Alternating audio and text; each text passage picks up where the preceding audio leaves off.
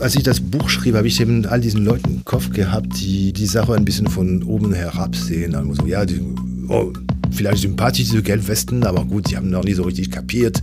Die haben eine verkürzte äh, Kapitalismuskritik.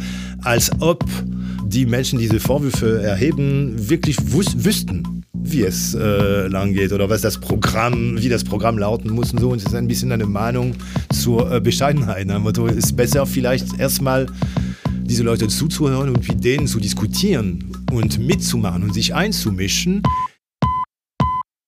Here is the new Berlin. Hier ist das neue Berlin. Hallo und herzlich willkommen zu einer neuen Folge von Das neue Berlin. Ende letzten Jahres haben wir uns mit Viktor Kempf darüber unterhalten, zumindest als Teil der Sendung, welche soziale oder gesellschaftliche Gruppe am ehesten dazu geeignet wäre, um als Akteur neuer progressiver Entwicklungen in Aktion zu treten, welche Koalitionen möglich sind, wie eine neue sozialere Politik äh, denkbar wäre, angestoßen, vielleicht von denen, die sonst namenlos bleiben, die sonst nicht zu Wort kommen.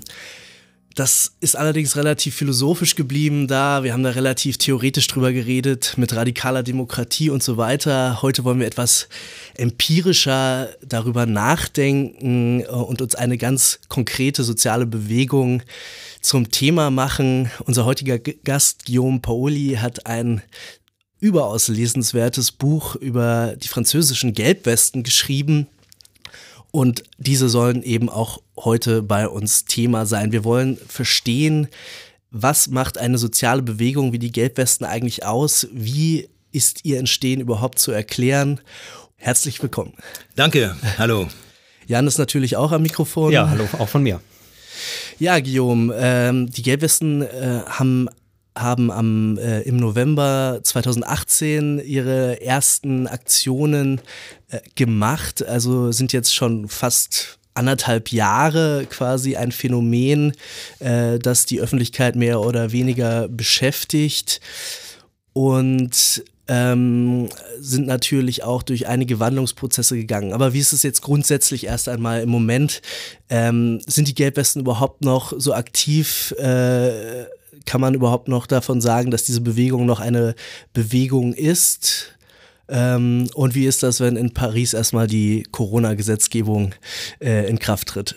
Ja, also mit der Corona-Gesetzgebung ist schon eine, äh, eine Frage, weil heute wurde bekannt gegeben, dass äh, Versammlungen über 500 Menschen untersagt sind und äh, morgen für morgen sind eben ist eine Demonstration der Gelbwesten geplant und dann also es ist die Frage, ob sie das äh, äh, machen oder nicht äh, oder ob überhaupt Leute kommen, ja, ja. Äh, unter diesen, dieser neuen Situation ist, äh, bleibt offen. Man kann dann gespannt sein. Davon abgesehen, ja, die, die Bewegung gibt's noch, äh, die fand äh, eine neue äh, einen neuen Impuls äh, mit, diesem, mit dieser Bewegung gegen die Rentenreform mhm.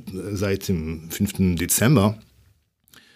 Und interessanterweise ist eben, dass man kann nicht so richtig von einer selbstständigen Gelbwestenbewegung mehr reden, sondern eher von einer Mischung, die äh, immer öfter zu beobachten ist zwischen Gelbwesten, Gewerkschafter, äh, Studierenden äh, und andere Bevölkerungsgruppen und andere, äh, so die äh, Rechtsanwälte sind so, so manchmal so demonstrieren mit Gelbwesten, also die, die Schwarzroben, Gelbwesten. Sind deren ähm, Renten ähm, auch betroffen? Bitte? Sind deren Renten auch gefährdet oder wie kommt es gerade, dass die Rechtsanwälte? Die Rechtsanwälte, ja, weil sie hatten, es geht um diese, also es geht zunächst um diese Rentenreform. Die natürliche Rentenreform äh, betrifft alle ähm, Bevölkerungsgruppen, also alle Beschäftigte und die äh, Rechtsanwälte hatte eine äh, Sonderkasse, ja, die sogar, äh, die äh, sogar äh, äh, überschüssig ist. Also mhm. Da gibt es überhaupt keine Finanzierungsfrage und das soll dann abgeschafft werden und da sind sie natürlich auch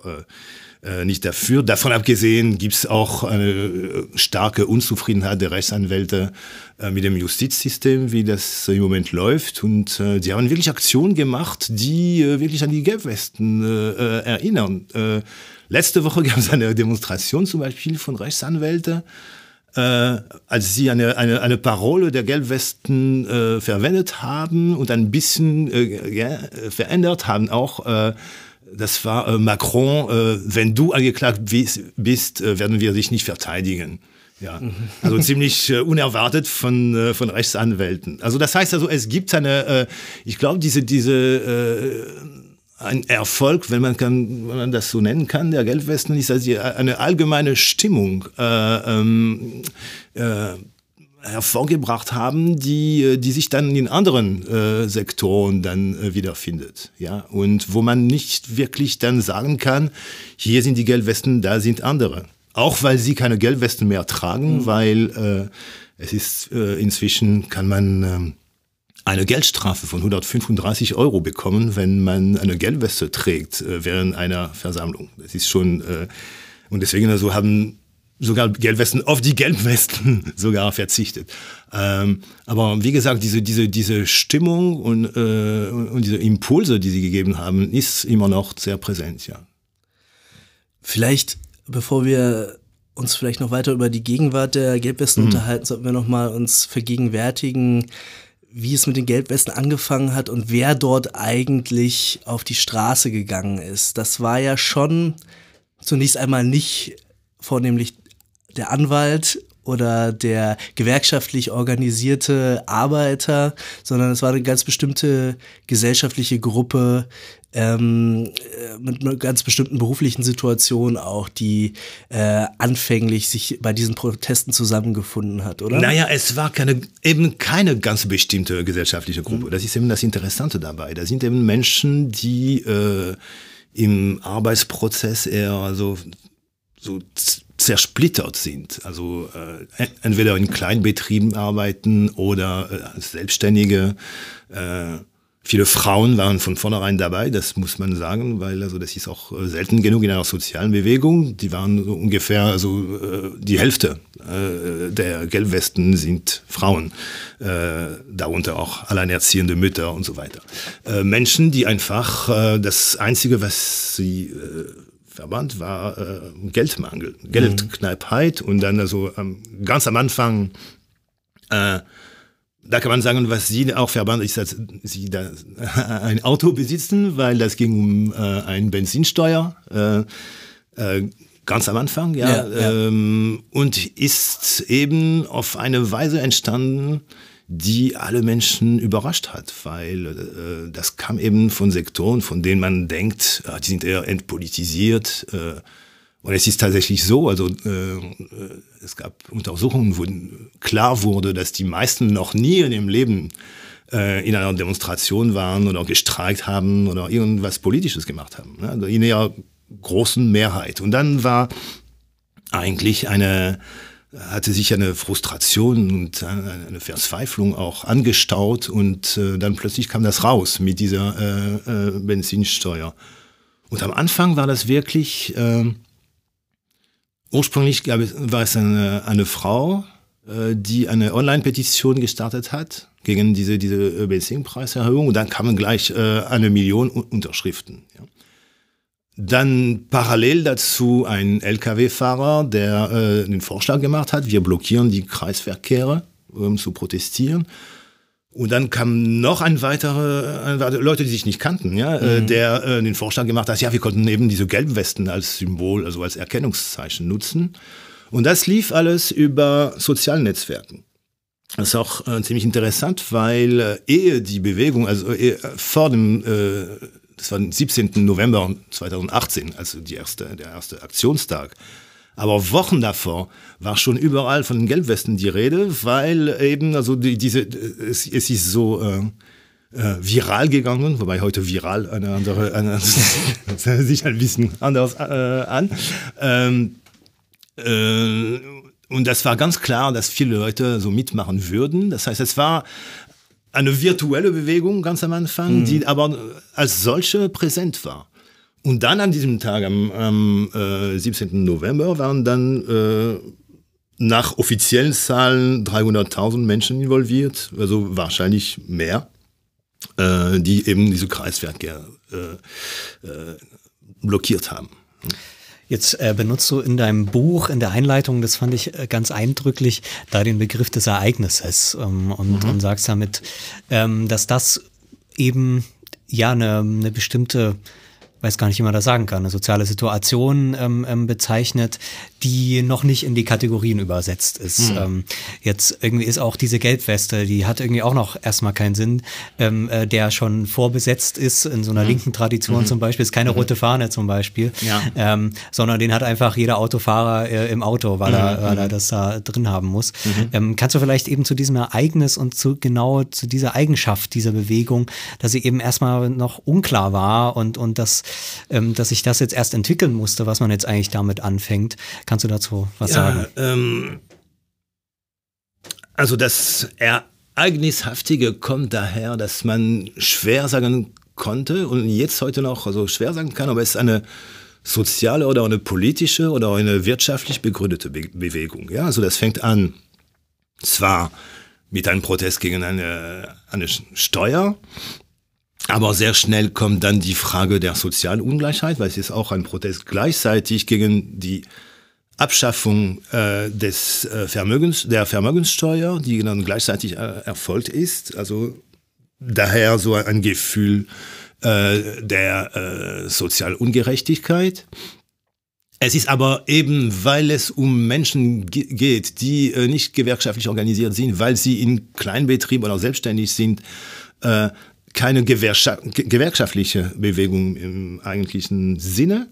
Äh, diese Leute tun sich zusammen äh, auf freiwilliger Basis und das heißt deswegen, das hat schon eine politische Komponente, ja, und stellen Forderungen an die Regierung, das ist auch also dann eine politische Komponente, ja. Ähm, ähm, aber gut, ist das sozial, ist das politisch? Äh, was sind die Ziele? Hm, schwer zu sagen. Äh, was ist äh, die Zusammensetzung und wohin bewegt sich das? Also am Anfang konnte jeder äh, nur rätseln darüber. Ich auch. Also ich selbst am Anfang war mir nicht sicher, ob es nicht äh, eine sich nicht in eine in die rechte äh, Richtung entwickeln würde. Es gibt äh, in der französischen Geschichte äh, Beispiele, äh, das heißt den Poujadismus. Also Poujade war äh, ein kleiner, äh, ich glaube, ein Ladenbesitzer in 50er Jahren und er hatte auch eine Anti-Steuerbewegung äh, angefangen, die nationalistisch und, äh, und wirklich stramm rechts war. Also Le Pen hat da äh, angefangen, ja. Und ähm, am Anfang konnte man denken, ja, vielleicht ist es sowas.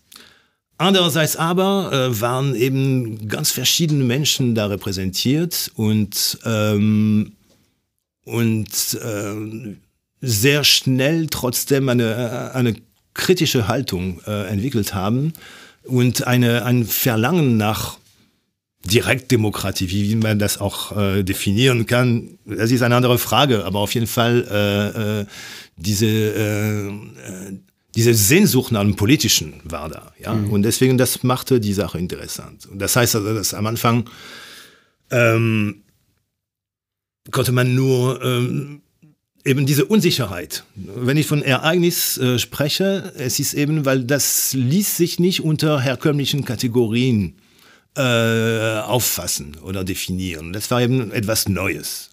Und also, wenn etwas Neues passiert, entweder sagt man, wie viele gesagt haben, oh, das passt nicht in meinen Kram, das passt nicht in, mein, äh, in meinen Schablon, deswegen ist es schlecht. Oder ist man neugierig und sagt, oh, mh, hm, mal abwarten und vielleicht dann mitmachen, um zu sehen, wie sich das die Sache entwickelt, ja, was dann letztendlich geschah. Also normalerweise, wenn in Frankreich irgendwas blockiert wird, macht das eine Gewerkschaft oder mhm der Front National blockiert ja auch Nein. irgendwas, der blockiert ja. nie, der ist. Selten, ja. Also das, das ist auch damit gemeint, man hat sozusagen auch Organisationen, die das auffangen oder die das erst organisieren. Ja. Und es ist weniger so, dass die Leute einfach ähm, keinerlei, auch gar keine Wir-Identität in einem bestimmten klassischen politischen Sinn mhm. haben, oder? Mhm.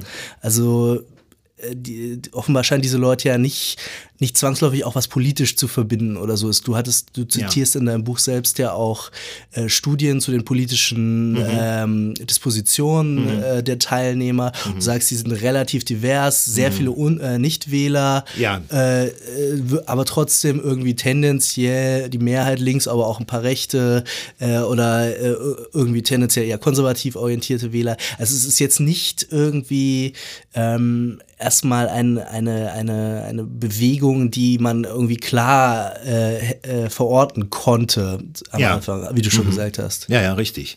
Ähm, wie gesagt, es gab, äh, und deswegen äh, war das wirklich unsäglich, wenn äh, von vornherein, also von Medien behauptet wurde, das wäre ja sowieso eine rechte Bewegung, äh, weil also für die meisten wie gesagt, die hatten bis jetzt sowieso nie was mit Politik zu tun gehabt. Außer natürlich, äh, es gab viele Nichtwähler, aber andere, die gewählt haben. Die mögen für, einige mögen für Macron gewählt haben äh, und nicht wenige bestimmt. Äh, oder links vielleicht auch, also in der ersten Urnengang. Es gab auch Le Pen-Wähler mit Sicherheit. Die haben das auch gesagt. Ähm, aber das war dann nicht mal die Frage. Die Frage war eigentlich, es geht nicht mehr mit dieser, äh, mit diesem Verarmungsprozess, dass wir dann nichts mehr äh, genug zu, zu fressen haben. Also Leute, die eben, und es ist auch, also das muss man auch sagen, das ist keine Bewegung von marginalisierten Menschen. Also die, die meisten sind Leute, die einen, die einen Job haben. Mhm. Ja, äh, wie prekär auch immer, aber da sind äh, keine Arbeitslosen, das sind nicht die Jugendlichen aus den Banlieues und so weiter. Ne? Also zumindest am Anfang, dann hat sich das auch ein bisschen entwickelt. Ähm, und, äh, und darum ging es, um diese schiere Notwendigkeit. Es gibt, ähm, ich könnte das vielleicht äh, äh, erwähnen, weil äh, es gibt einen Film, der ziemlich interessant ist, heißt äh, auf Deutsch äh, Auch ich will Sonne. Und ich, wir haben hier in Berlin mal das auch mal gezeigt. Es gibt, ich glaube, Attack hat die Untertitel gemacht von diesem Film. Und es ist mhm. ein bisschen wie ein Roadmovie, wo der, der Filmemacher von einem Kreisverkehr zum anderen geht und spricht mit den Leuten. Dann die Leute erzählen ihre, ihre eigene Geschichte äh, und ihre eigenen Gründe. Äh, und es ist sehr äh, rührend auch. Und das sind wirklich Menschen, die, die am Ende sind. Ja? Äh, die, obwohl die, die, die malochen und trotzdem, also am Ende des Monats, das Ende des Monats fängt dann schon am Mitte des Monats an. Ähm, und, ähm, und darüber reden sie im Grunde genommen. Äh, das ist die, der Hauptimpuls und nicht so richtig am Anfang zumindest äh, äh, der politische. Hm. Das spielt kaum eine Rolle. Ich fand noch interessant, das ist vielleicht auch für ja so eine amorphe Bewegung ähm, ganz wichtig, ähm, die Frage, dass es auch keinen Sprecher oder keine Sprecherin gab. Mhm. Im Prinzip hat man das ja bei fast allen sozialen mhm. Bewegungen, dass die in der frühen Phase eigentlich immer so aussehen ja. und dann bilden sich aber relativ schnell Leute heraus, die dann mhm. quasi für diese Bewegung sprechen mhm. und dann natürlich von den Massenmedien, von den schon vorhandenen mhm. Parteien und so weiter ähm, mhm. ähm, übernommen werden. So konnte man das auch bei der grünen ähm, Bewegung natürlich sehen, dass sie sich in verschiedenen Ländern dann doch in Organisationsform erstmal und später in Parteiform dann mhm. übergegangen ist. So wie ich das gelesen habe im Buch, ist das aber bei den Gelbwesten nicht passiert, mhm. sondern da war auch so ein eigener Wille äh, da, dass es hier keinen, mhm. niemanden gibt, der quasi für alle mhm. spricht.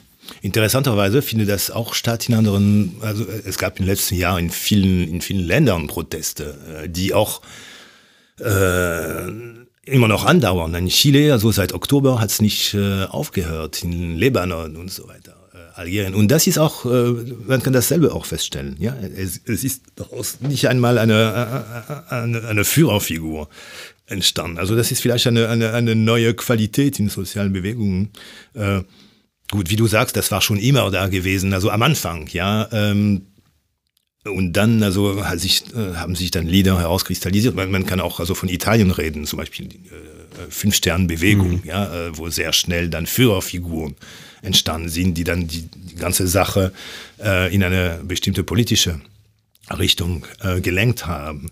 Ähm, ich glaube, da sind zwei Komponenten. Die, die, die eine ist äh, natürlich die, die Rolle der, der sozialen Netzwerke. Das ist nicht zu unterschätzen. Wie gesagt, dass, äh, diese Organisation am Anfang. Also es gab keine Notwendigkeit, eine formelle Organisation zu gründen, weil alles äh, über äh, Facebook und, äh, und Telegram und was weiß ich äh, gelaufen ist. Die Verabredungen, wie die Leute sich äh, getroffen haben, wie sie die Aktion abgestimmt haben. Ja? Es gab auch Abstimmungen. Ja? Äh, wo gehen wir hin nächst, äh, am nächsten mhm. Samstag? Und dann so wurden dann äh, gab es eine, eine Online-Umfrage und so haben die Leute sich äh, entschieden und so weiter. Da sind also die technischen Möglichkeiten, die diese sozialen Netzwerke bieten, und auch, also wir können vielleicht nachher nochmal darüber reden, das, es gibt auch äh, entsprechende Grenze auch mhm. äh, ja. dazu. Aber auf jeden Fall, äh, das spielt eine Rolle, weil die Frage der Organisation kann zumindest äh, vertagt werden. In, in einer ersten Phase äh, ist diese Selbstorganisation funktioniert eigentlich so, was Verabredungen angeht und Koordination äh, über soziale Netzwerke. Das ist das eine. Äh, und das andere ist wirklich diese, diese tiefsten Misstrauen gegenüber Parteien, politischen Organisationen und Gewerkschaften. Äh, das ist wirklich etwas, was äh, äh, immer wieder behauptet wurde von Leuten. Die wollen damit nichts zu tun haben. Die, sind, die haben kein Vertrauen mehr. Mhm. Und egal aus, aus welcher Provenienz, also, ja, ob links oder ja. rechts, das macht nichts. Es ist einfach diese, diese Struktur, diese, diese,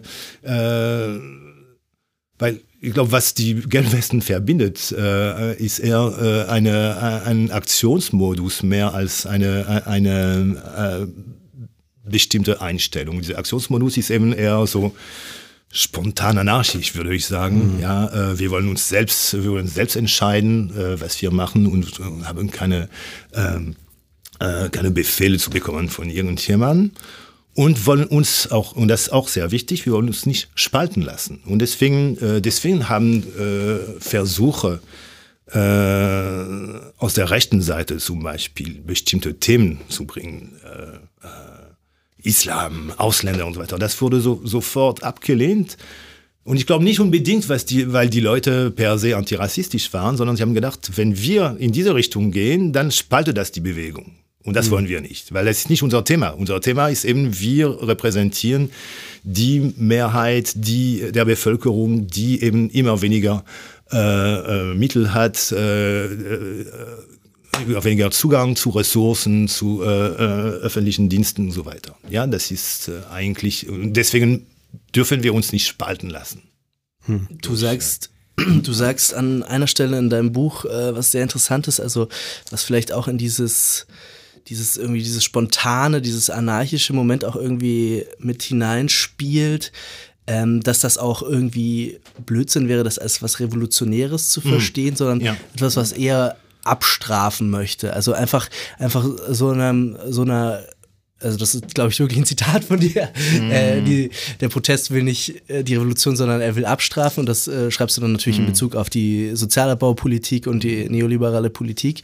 Ähm, aber ganz grundsätzlich ähm, in diesem unartikulierten vielleicht, auch so ein Stück weit unartikulierten, in dem Sinne, dass nicht irgendwie mhm. Manifeste geschrieben werden, mhm. Parteiprogramme mhm. erlassen werden, Komitees mhm. irgendwie dann Sprecher auswählen und dergleichen. Also dass in diesem unartikulierten eben so ein ganz grundsätzliches Moment von äh, Empörung steckt, ohne dass aber damit gleich irgendwie ein, ein politisches Programm andocken würde oder mhm. so.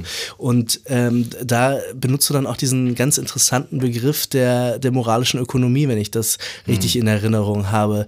Also äh, so eine Art ähm, grundlegendes, ich weiß nicht, Sittlichkeitsempfinden oder so, also nicht im mhm. Sinne, so einem konservativen Sinne, sondern einfach, dass das Anstandsgefühl mhm. irgendwie verletzt ist, dass mhm. irgendwie eine Empfindung von einer, einer Ungerechtigkeit da ist, die, die äh, relativ diffus, relativ unartikuliert ist, aber trotzdem so, so breit geteilt, dass sie dann irgendwie dazu äh, in der Lage ist, Leute einfach darüber einen Konsens haben zu lassen. Mhm. Ja, ähm, also moralische Ökonomie, der Begriff ist nicht von, von mir, das wurde, das wurde äh, von äh, Soziologen, also äh, in Bezug auf die Gelbwesten äh, benutzt und das ist ein, eigentlich eine alte Vorstellung. Ähm, äh, das hat äh, Historiker Edward P. Thompson, äh, äh, glaube ich, zum ersten Mal benutzt, um äh, die Haltung der äh, äh, von Rebellen im 18. und 19. Jahrhundert zu, äh, zu charakterisieren. Das heißt, äh, moralische Ökonomie heißt eben, das Recht, Empörung, die, äh, die verletzte, ein verletzter Gefühl von Gerechtigkeit. Wenn man von Gerechtigkeit oder Ungerechtigkeit spricht, ist man äh, auf dieser moralischen äh, Ebene. Ja? Ähm, und ähm, ich glaube, das hat tatsächlich eine, eine große Rolle gespielt, dass Macron auch äh, mehr noch als seine Vorgänger äh, seine neoliberale Politik fortgesetzt hat. Wirklich so eine, eine Haltung, wir wissen besser äh, und, ähm, und wir müssen sowieso die, äh, die besseren äh, äh, ähm, unterstützen, damit äh, äh, die Wirtschaft dann effizienter wird und so weiter dieser ganze Diskurs, der äh, überhaupt nicht mehr ähm, äh, auf die, diese Fundamenten offiziellen Fundament zumindest der französischen Politik. Ich meine, auf jeder äh, öffentlichen Gebäude in Frankreich steht noch äh, Freiheit, Gleichheit, Brüderlichkeit. Ja, also das sind das sind Begriffe, die normalerweise, selbst wenn natürlich davon also schon seit äh, Jahrhunderten äh, äh, nicht so richtig eingelöst worden sind, aber trotzdem äh, gibt es einen Bezug dazu. Ja, und auch einen Grund, auf diese Begriffe zurückzukommen. Wir wollen Gleichheit, wir wollen Gerechtigkeit, wir wollen Brüderlichkeit, also Solidarität, würde man heute sagen.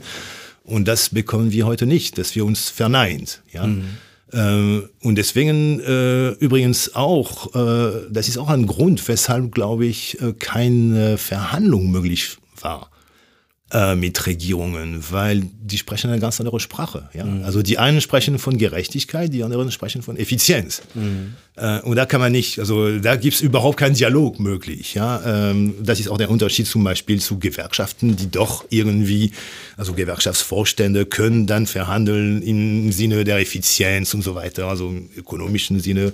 Aber das kam überhaupt nicht in Frage. Also das war eben also die, diese reine äh, äh, Unzufriedenheit, Wut, Empörung und auch äh, äh, Verlangen nach Gerechtigkeit und, äh, und soziale Gleichheit äh, waren dominierend. Ja. Also das heißt, kann man vielleicht auch sagen, dass Macron in gewisser Weise auch ähm, oder dass auch der Eindruck war, dass er sich sozusagen nicht mal die Mühe gemacht hat, irgendwie eine Ideologie äh, noch anzubieten, wo gesagt wird, ähm, ja, es, diese Effizienzmaßnahmen, die sind aber irgendwie brüderlich, ähm, sondern er hat einfach gesagt, das muss eben so sein. In, in Deutschland hat man den Diskurs über den Sachzwang, dass mhm. auch gar nicht mehr erklärt wird, warum das jetzt sein muss, mhm. sondern dass einfach gesagt wird, es geht eben nicht anders. Mhm. Ähm, und damit letzten Endes nicht mal so eine Art von Anerkennungsebene noch drin war, dass es sowas wie eine diplomatische Ebene dessen noch gibt, mhm. ganz unabhängig davon, dass es natürlich trotzdem ähm, ähm, politisch alles ähm, ähm höchst zweifelhaft ist, was mhm. da durchgesetzt wird. Aber diese Art von ähm, ja auch Ehrverletzungen, könnte man fast sagen. Mhm. Nicht mal eben diese, dieses ideologische Angebot wird noch mhm. gemacht, wo man auch drüber diskutieren soll. Mhm. Es wird einfach gesagt, ihr habt eigentlich äh, nichts mehr mitzureden, das mhm. muss jetzt so gemacht werden. Kann man das vielleicht so sagen? Oder? Ja, aber man muss auch sehen, wo Macron herkommt oder warum Macron überhaupt äh, mhm. jetzt Präsident ist. Ähm, äh, es gab äh, in den letzten 40 Jahren immer diese, diese äh, Stuhlwechsel ja, zwischen sozialistischen Partei und bürgerlichen Parteien. Äh, und die einen hatten einmal die, die Macht, haben dann neoliberale Maßnahmen äh, durchgesetzt, wurden abgewählt. Dann kam die Oppositionspartei an die Macht und hat genau dasselbe fortgesetzt. Und das ist einmal, zweimal, dreimal, viermal passiert. Bis zu dem Punkt, als die beiden Parteien, sowohl die Sozialisten als auch die Konservativen, äh, zusammengesackt sind. Also das ist praktisch das, was wir heute äh, auch äh, in Deutschland erleben mit CDU und SPD. Ja? Äh, und Macron war eigentlich die einzige Rettung, äh, weil er praktisch also äh, Personal aus dem sozialistischen Partei äh, gesammelt hat, Personal aus, aus den konservativen Parteien, dazu ein paar neue, äh, äh also Neueinsteiger und seine äh, Partei gebastelt hat dadurch. Ne? Das heißt, dann plötzlich war nur noch, und das ist eben das, äh, das äh, Besondere an der französischen Situation, also jetzt politisch gesehen, dass es praktisch keine äh, Scheinalternative, das heißt, die, diese neoliberale Politik wird nur von einer Partei äh, getragen, die anderen sind dann äh, so, so gut wie inexistent. Deswegen hat er auch die Pflicht, äh, äh, erfolgreich zu sein. Hm. Deswegen auch die äh, Heftigkeit dieser Konfrontation und die Unwille zu verhandeln was die Sache natürlich auf der, äh, auf der anderen Seite dann äh, äh entsprechend radikalisiert hat. Ja. Ich meine, in der Situation, das macht das ja eigentlich noch viel schlimmer, war es ja tatsächlich alternativlos. Also es hat sich ja, ja tatsächlich dieses System eben in eine Situation ähm, manövriert, äh, wo tatsächlich dann die Frage war Macron oder Le Pen und mhm. ähm, dann, ich glaube, am Ende hat sogar Varoufakis gesagt, okay, es geht nicht anders, ihr müsst ja. jetzt eben Macron wählen.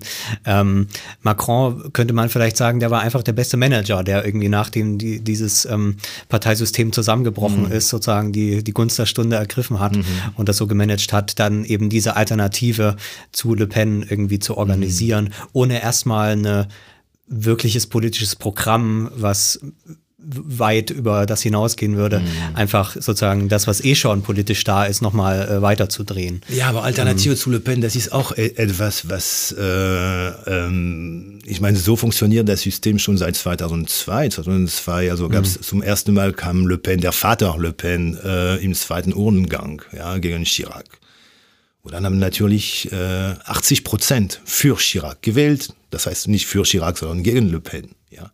Ähm, das heißt, auch alle politische Gegner von Chirac haben für Chirac gewählt. Mhm. Das war mhm. einfach gegen äh, die Nationale Front. Also das die, die, die Rechten in Frankreich haben durchschnittlich können mit eben, wenn es gut geht, 20 Prozent rechnen mhm. und äh, nie mehr. Ja, äh, dann formiert sich eine, eine äh, antifaschistische Einheitsfront, also 80 Prozent und dann wird, aber das, das ist einmal passiert, zweimal und jetzt also langsam äh, kommt äh, der Verdacht hoch, dass die, die einzige Funktion von Le Pen ist eigentlich der andere, mhm. der anderen dann immer ja, wieder wählen zu lassen. das ist genau das, was jetzt Macron äh, vorbereitet hat, äh, vorbereitet jetzt für 2022, nächste Präsidentschaftswahl. Äh, er will unbedingt, dass Le Pen gegen ihn äh, in den zweiten Rundgang kommt. Mhm damit er dann wieder, äh, obwohl er so miserable äh, Umfragewerte haben, aber dann kommt immer diese, diese, diese einzige Rechtfertigung, entweder ich oder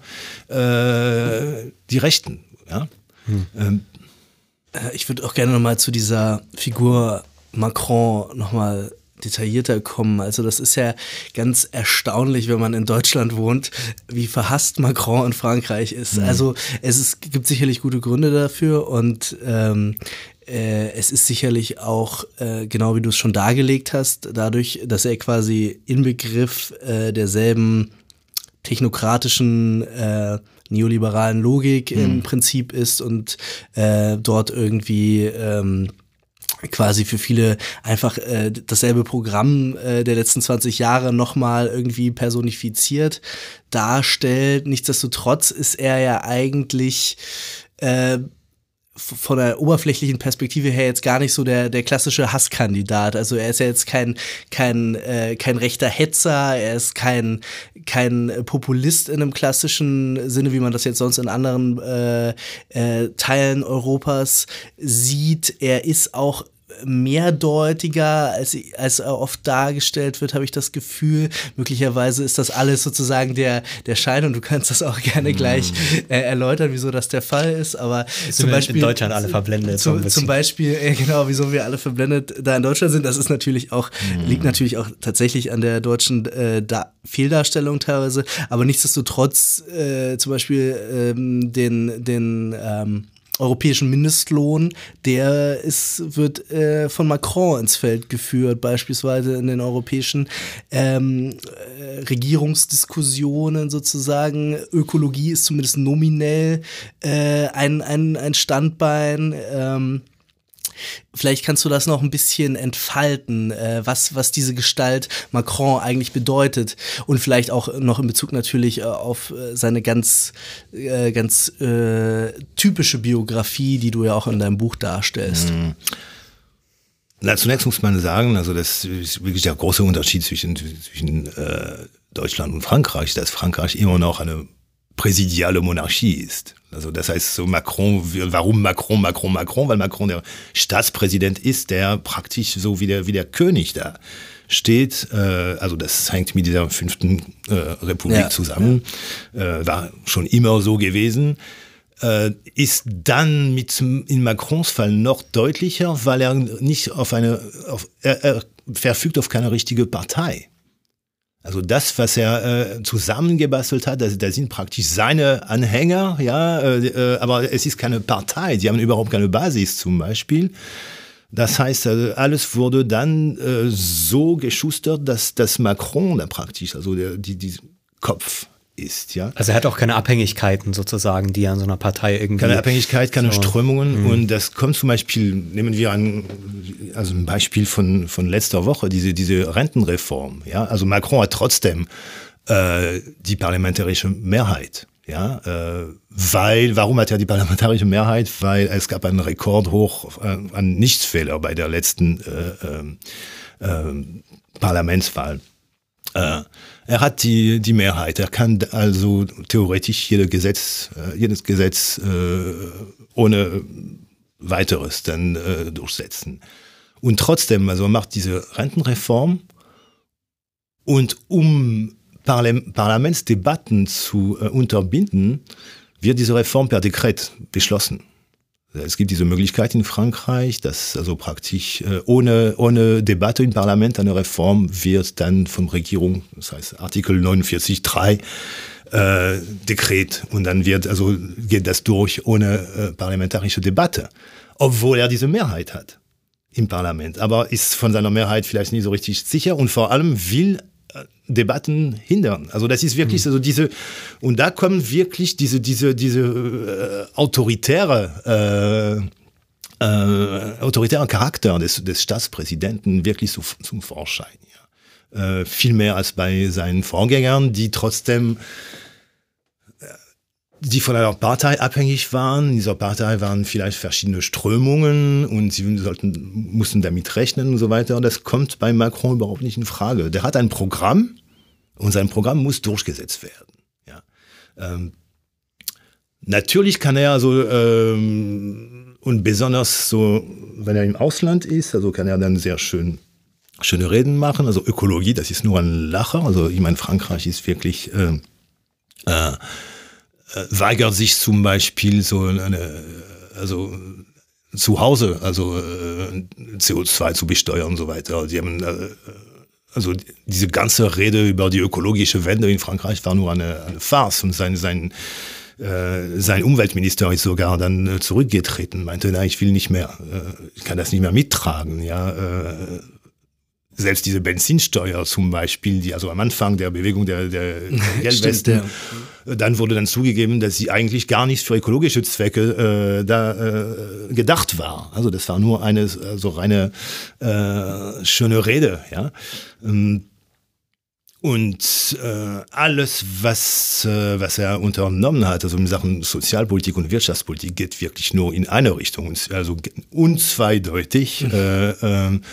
Äh, äh, um äh, und man merkt, also seitdem Macron an der Macht ist, also ist dann die der ober äh, ein Prozent hat, ich weiß nicht wie viel mehr, äh, wie viel Milliarden äh, äh, gewonnen. Also das sind wirklich offizielle Zahlen, ja. Ähm, und dass die Mehrheit der Bevölkerung dann das, das dafür dann viel weniger und das äh, und bis hin zu dramatischen Situationen, dass jetzt also Gestern hat er zum Beispiel seine schöne Rede äh, wegen Coronavirus und ah, sehr die, überzeugend, die, ja. Die Helden Weißkittel, aber die Helden Weißkittel, der hat, äh, seitdem er da ist, etliche Krankenhausbetten äh, vernichtet. Ja, und die Leute protestieren, also das Krankenhauspersonal protestiert seit Monaten und zwar heftig äh, gegen den Abbau von äh, öffentlichen äh, Krankenhäusern. Äh, und da werden sie jetzt wirklich also große Probleme haben, weil, weil die, die Mittel nicht mehr da sind und die Mittel wurden gekürzt. Das war, das stand sogar in Macrons Programm, ja, äh, Wahlprogramm damals. Ja, äh, alles zu teuer und so weiter. Also eigentlich, wir reden von öffentlichen Krankenhäusern. Ne? Das ist immer dasselbe. Man favorisiert dann äh, private äh, Krankenhäuser und private äh, Versorgung und der Rest dann lässt man verkommen. Ne? Und so weiter und so fort. Also das heißt, dass die, ich glaube, die Gründe äh, und jetzt, also wir reden nicht nur von, von Gelbwesten, ne, sondern von Lehrern, von dem, ich habe vorhin Rechtsanwälten, äh, aber äh, Pflegepersonal, ähm, Feuerwehrleute und so weiter, die, die wirklich dann alle äh, im letzten Jahr dann äh, demonstriert haben und gestreikt haben und protestiert haben, äh, nicht aus Spaß und nicht gegen Macron, weil sie Macron hassen, sondern weil seine Politik dann wirklich dann schwere Auswirkungen hat. Ja. Und hat er ähm, trotzdem, also du hast jetzt über die Mehrheit gesprochen, dass er die nicht braucht. Ähm, ähm, das geht ja im Wesentlichen auf äh, La République en Marche, ne? Ähm, mhm. nach wie vor die Bewegung. Ähm, hat er da doch inzwischen Probleme? Also braucht er die wirklich gar nicht? Ähm, oder hat er nur, nur sozusagen einen kleinen Stab von Vertrauten und ähm, ähm, kann, man, kann man das irgendwie sagen? Oder sitzt er doch relativ gut im Sattel nach wie vor? Einige ähm, Abgeordnete sind schon, äh, haben sich schon den Tuch äh, geworfen. Auch also den Minister bei, bei hast du erwähnt. Äh, bitte? Den Minister hattest du schon erwähnt, den ja, Umweltminister. Ähm, aber ich würde sagen, er, er sitzt fest im Sattel weil, in, in mangels äh, äh, Ersatz. Mhm. Äh, das, ist, das, ist eben das Problem. Er, er sieht im Moment äh, keinen glaubhaften Politiker, der seine Stelle übernehmen könnte. Das heißt, äh, der nach natürlich dann auch sagen würde, ich mache das anders, aber das hat man mhm. so oft gehört, ich mache das anders, das hat also Sarkozy gemacht und dann hat Hollande das äh, gesagt und dann, äh, und dann Macron gegenüber Hollande und machen sie alle dasselbe. Also ich glaube, äh, nach und nach äh, schwindet äh, äh, das Vertrauen. Ja. Also es gibt auch jetzt keine Parteien, die irgendwie in naher Zukunft irgendeine Form von Mehrheit organisieren könnten ähm, für einen ich Alternativkandidat? Ähm, also links nicht, weil also die, wie gesagt, die sozialistische Partei ist, ist erstaunlich, also wie zusammengeschrumpft ist. Mhm. Also die Grünen sind auch nicht, also stehen auch nicht so gut da und die Linken, die sowieso, die anderen wollen sie nicht, nicht mit ihnen äh, sowieso würden nicht äh, zusammenarbeiten, aber die sind auch, also die sind froh, wenn sie 10 Prozent erreichen. Äh, also wir werden jetzt sehen, weil da äh, am Wochenende ist die, die Wahl, äh, Kommunalwahl und das wird schon ein Test sein. Ähm, da sieht es angeblich sehr schlecht aus für La République en Marche, aber äh, Kommunalwahl ist noch was anderes natürlich als äh, so Nationalwahl. Ja. Hm. Aber das ist ja, im Prinzip sind das ja Prozesse, die wir überall in Europa mhm. beobachten. Die sozialdemokratischen Parteien äh, sind eigentlich durchgehend, durchweg, vielleicht mhm. außer in Irland oder so, äh, in Auflösung begriffen oder irgendwie in starken Erosionsprozessen zumindest, um das nicht zu polemisch zu sagen. Ähm, zugleich äh, deutet sich aber auch überhaupt nicht an, dass irgendwie noch stärker linke Positionen irgendwie mhm. honoriert würden. Mhm. Also ähm, wenn, wenn Sozialdemokraten irgendwie jetzt von, wenn, wie Kevin, Kevin Kühnert von, von äh, Kollektivierung spricht, das wäre mhm. ein Extrembeispiel, aber auch schon einfach, wenn, wenn ein äh, SPDler eher ähm, links als zentristisch ist, das scheint keine besonders äh, großen Auswirkungen auf seine politischen Erfolge zu haben. Überall in Europa haben wir eigentlich, beobachten wir nirgends, dass jetzt irgendwo ähm, linke Erzählungen nachgefragt würden, linke Deutungsmuster, die irgendwie ähm, die ökonomische Ungleichheit äh, zentral ins Zentrum stellen, als zentrales Problem thematisieren. Ähm, wie ist das zu erklären, dass eben äh, diese Angebote, die ja durchaus da sind und die seit äh, ja auch seit vielen Jahrzehnten genauso wie die neoliberale Leier äh, ja auch äh, erzählt werden, äh, wiederholt werden, äh, bis es nicht mehr geht. Wieso äh, motivieren die niemanden? Wieso werden die nicht aufgegriffen? Wieso gibt es da keine Wählerwanderungen beispielsweise dann irgendwie nach links, wenn es denn, wenn es denn so existenziell auch ist, wie du es beschreibst? Also wenn es wirklich, wirklich ums nackte Überleben für manche Leute geht, wenn es um äh, wirklich, ähm, wenn, wenn sie sich halt keine Steuererhöhung auf ihr Benzin mehr leisten können. Ich glaube, dass die Frage ist, dass wir haben nicht nur äh, so ich meine, Politik ist nicht nur Erzählung, gesagt, welche Erzählung. Es geht um Institutionen, um, um die Möglichkeit, äh, Institutionen zu verändern. Und da haben wir überall in Europa sowieso ein massives Problem.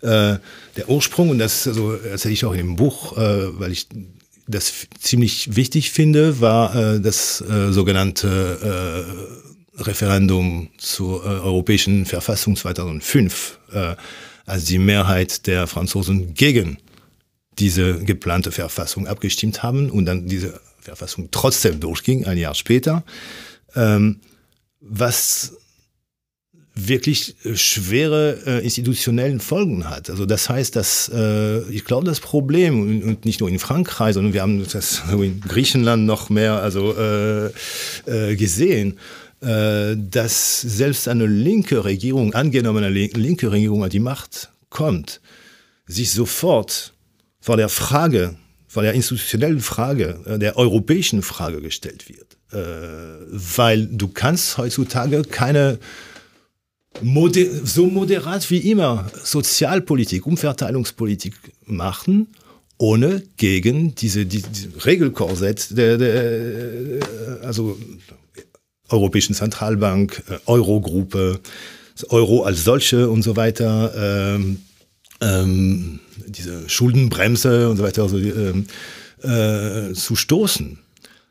Und da haben eben, ich glaube, das ist eben das große Problem, das zum Beispiel die Linke hat äh, in ihrem Programm, wo sie dann sagen, ja, also müssen wir einen Frexit dann äh, machen? Na, natürlich nicht, aber wir sollten dann äh, äh, wir sind doch Frankreich, wir können so ein, ein Kräfteverhältnis äh, engagieren innerhalb de, de, äh, Europas und gegen Deutschland natürlich, also auch also in, äh, bei den Linken, also bei Mélenchon und so weiter, gibt es auch eine starke äh, germanophobe Komponente. Ja, die mhm. Deutschen sind sowieso an allen schuld. Ja, äh, aber äh, ich meine ernsthaft, also äh, stellt sich diese Frage und äh, selbst die Rechten, also Le Pen, die dann lange Zeit eben äh, dafür beworben hat, Frexit, ja, wir müssen zurück zur Nation, so das hat sie auch fallen gelassen, weil natürlich ist das auch keine realistische Option, aus dem Euro auszutreten, ja, also das wäre nicht mal so die, die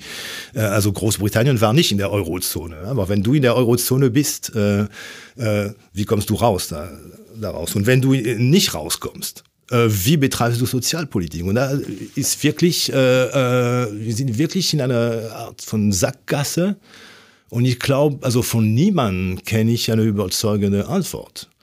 Und das, glaube ich, nehmen viele Leute wahr. Das, das praktisch zum Beispiel diese Rentenreform von Macron. Das ist nicht nur Macrons Rentenreform, sondern das ist ein, ein, ein Vorhaben der EU, die wollen die Rentensysteme überall in der EU äh, angleichen. Ja, und äh, die waren diejenigen, die äh, äh so Macron ermuntert haben, also auch seine Reform. Er war also das ganz freiwillig gemacht, aber ich meine, äh, das ist nicht nur eine nationale Entscheidung. Mhm. Ähm, also er hat ja auch eine, eine Vorstellung von der EU, das ist, glaube ich, ein bisschen nochmal der, oder ja. dass er die EU auch weiterentwickeln will. Das ist, ja, glaube ich, auch nochmal ja. der Unterschied zu Deutschland, wo man sich Euro, europapolitisch inzwischen einfach gar nicht mehr interessiert, solange es irgendwie läuft. Das wird sich vielleicht jetzt auch ändern äh, ähm, mit den letzten die, Ereignissen, die aber ja. Das ist, das ist diese alte, äh, das ist schon, das hat schon 92 mit, zwischen Kohl und Mitterrand angefangen äh, und Maastricht und so, wo äh, äh, Mitterrand hat das so gesehen damals als eine Arbeitsteilung. Die Deutschen kümmern sich um die Wirtschaft und die Franzo äh, europäische Wirtschaft und die Franzosen um die europäische Politik. Ja, also da sind wir als Grand Nation natürlich die führenden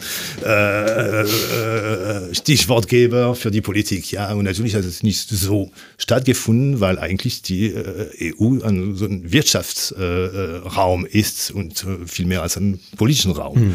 Hm. Aber also wenn jetzt Macron, Entschuldigung, aber Macron jetzt versucht dann wieder mal zu sagen, okay, aber wir trotzdem also haben äh, äh, politische Vorschläge für Europa, das aber trotzdem die, diese, die, dieses Wirtschaftsfundament also äh, wird nicht angetastet.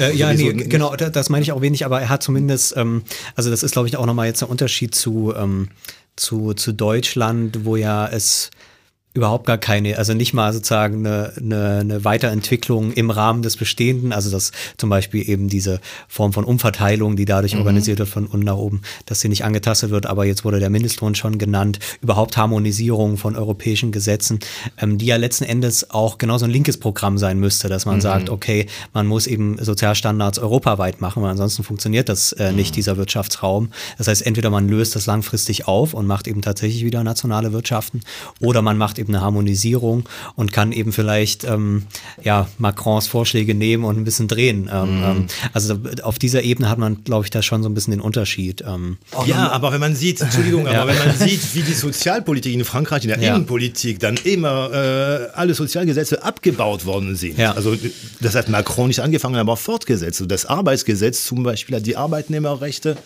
total äh, äh vermindert. Ja, du schreibst ja auch die Agenda 2010 für Frankreich. Ja, ja, ja. Sozusagen. Aber ich meine, da, da, ist Frankreich, so, er kann nicht für, für eine europäische Sozialpolitik werben, wenn er zu Hause äh, eben das andere, eine Antisozialpolitik ja. dann. Äh, es ist ja auch eine Form von Sozialpolitik. Also es kommt auf den Begriff an, aber ähm, ja. naja. Auch nochmal zu dieser Rentenreform. Also, äh, tut mir leid, wenn ich hier so viel den Advokaten des Teufels spiele, aber äh, dann wird, werden vielleicht die Argumente auch noch schärfer. ähm, auch da lese ich jetzt in Zeitungen halt auch. Ähm, Gut, da geht es auch viel um Vereinheitlichung sozusagen. Das, ist, das löst viele Proteste aus, weil bestimmte Berufsgruppen eben spezifische Privilegien verlieren. Das ist natürlich nicht zu befürworten, wenn, äh, wenn Leute äh, soziale Standards verlieren oder äh, bestimmte Wohlstandsprivilegien. Andererseits bürokratisch, technokratisch gesehen, ist, ist es nicht trotzdem irgendwie auch erstmal, ist, ist eine Vereinheitlichung einer Rentenkasse nicht erstmal erstens ein sinnvolles, sinnvolles Vorgehen und zweitens, und das finde ich eigentlich das stärkere Argument, ähm, ist es nicht auch so, dass tatsächlich Geringverdiener, also eher profitieren von dieser Rentenreform, da sie eben äh, nicht nur einen äh, kleineren äh, kleinen Ausschnitt aus der Erwerbsbiografie nehmen, sondern wirklich jede einzelne Arbeitsstunde in einem Punktesystem anrechnen, wodurch tatsächlich wirklich die prekären äh, letzten Endes äh, manchmal teilweise mit mehr Rentengeldern äh, am Ende herauskommen. Also wie wie wie ähm, interpretierst du das? Ja, du hast die Zeitungen gut gelesen, ja. aber leider die falschen.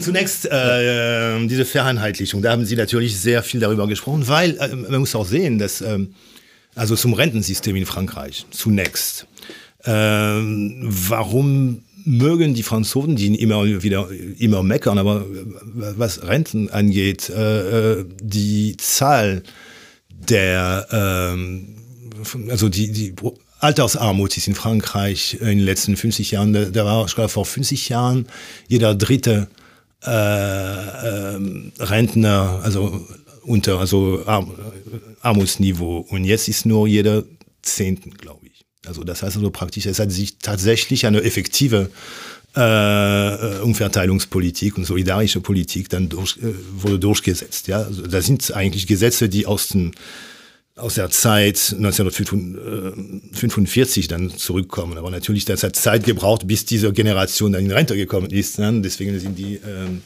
äh, gut, das ist das eine. Zweitens gibt's kein Riesendefizit. Ist, äh, die, die Rentenkasse sind nicht so richtig defizitär. Also das ist äh, eigentlich die, äh, die paar Millionen, die da fehlen in den Kassen, fehlen, weil der äh, Arbeitgeberbeitrag gesunken wurde. Aber, aber sonst hat das, äh, bis jetzt hat das ziemlich gut im Großen und Ganzen funktioniert. Also es gab kein dringendes Problem zu reformieren. Deswegen haben sie dann gesagt, ja, aber das muss alles vereinheitlicht werden, weil es diese Sonderregelungen gibt.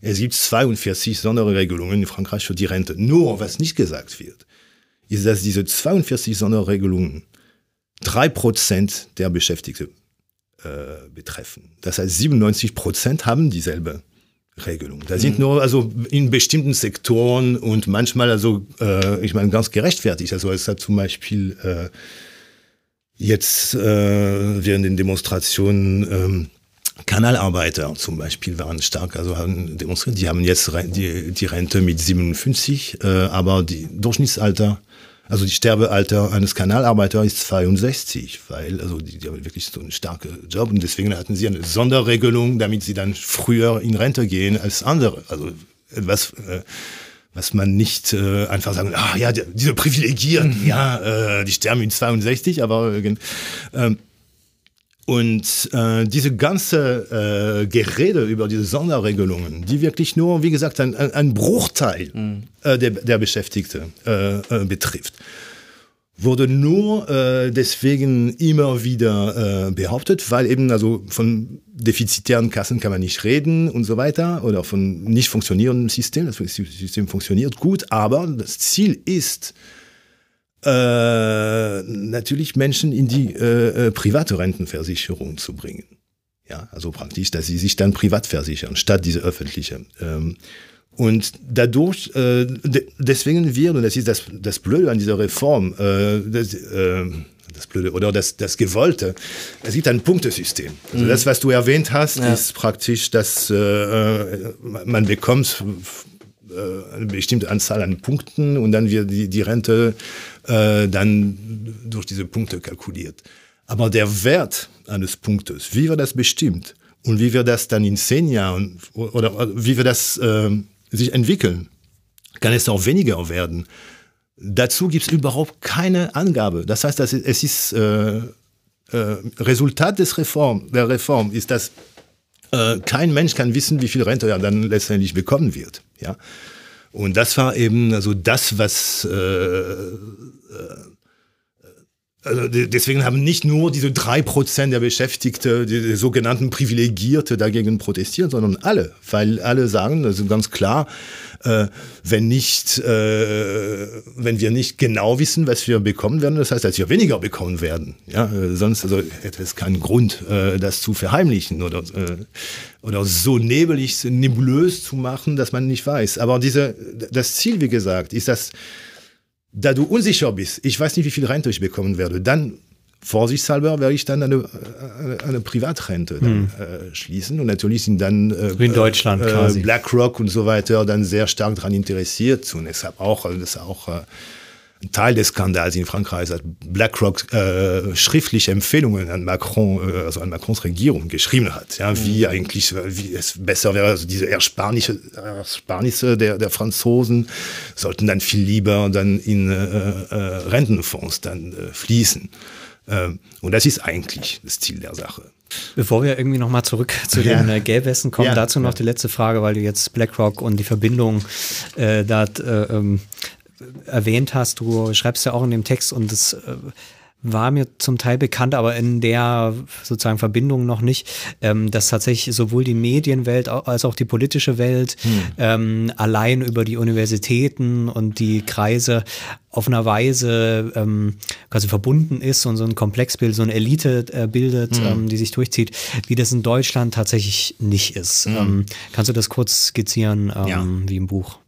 Ja, ja, also es ist das Regime der sogenannten Grandes Écoles, ähm, das eigentlich so ursprünglich deswegen begründet wurde, also das meritokratische System. Eigentlich war die Idee der Begründer, diese, diese, diese, diese Elitenschulen, äh, äh, eben Chancengleichheit, dass selbst der Arbeitersohn, wenn er wirklich dann äh, äh Verdienste äh, hat und, und gut und schlau ist, kann er auch diese Grande École machen. Natürlich ist es überhaupt nicht so in der Praxis, sondern da reproduziert sich wirklich die, die, die, die obere äh, Klasse, also äh, stark, also das ist stark äh, erblich, ja, diese, mhm. die, diese Sache. Man merkt immer zufällig, also dass der äh, äh, der Sohn von oder der, der, der, Enkel von und so weiter ist, ja. Und, äh, und in diese ganze École gehen, also in diese Elitenschulen wie äh, ENA, École Nationale d'Administration, also es gibt auch andere, da treffen sich äh, erstens so Politiker, die dann also sich eben, also äh, es gibt viele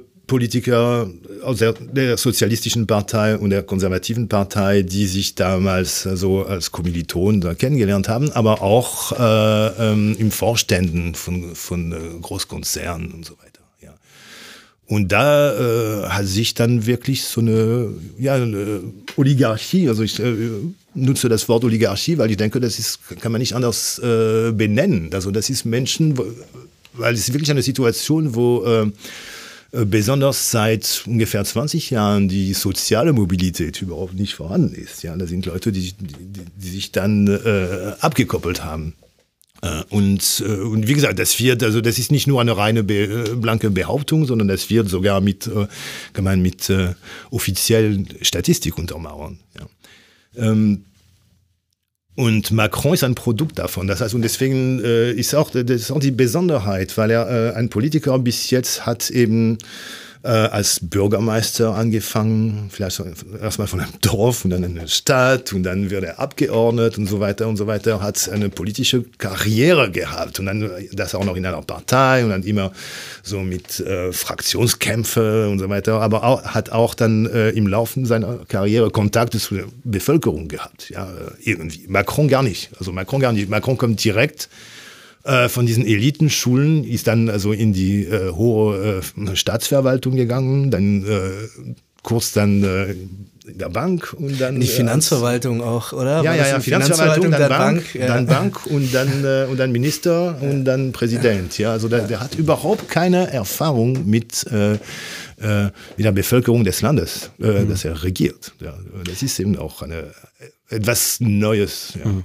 Was ja aber durchaus eine Tendenz ist in vielen Demokratien, dass jetzt die Outsider überall kommen, die quasi mit den Parteien relativ wenig zu tun hatten mhm. und dann eben aus welcher Gruppe auch immer, meistens mhm. natürlich aus irgendwelchen Eliten dann trotzdem ja. ähm, ähm, da, so, da so reingehen irgendwie von mhm. außen. Ja. Ja, wie Piñera in, in Chile zum Beispiel, aber auch. Ja. Also ich meine, Trump war ja auch letzten Endes so ja. Ja. Ähm, ja. Aber äh, es ist auch ganz bemerkenswert, dass, also ich glaube, Frankreich ist schon auch nochmal ein Sonderfall, ohne jetzt irgendwelche äh, patriotischen Gefühle für hm. Deutschland oder irgendwas hier aufkommen zu lassen. Äh, aber ich habe neulich äh, in der Vorbereitung noch einen Vortrag von Michael Hartmann, so einem deutschen Elitenforscher, mir ja. angehört und der meinte tatsächlich ja. buchstäblich, Frankreich hat das perfekteste Elitensystem. Mhm.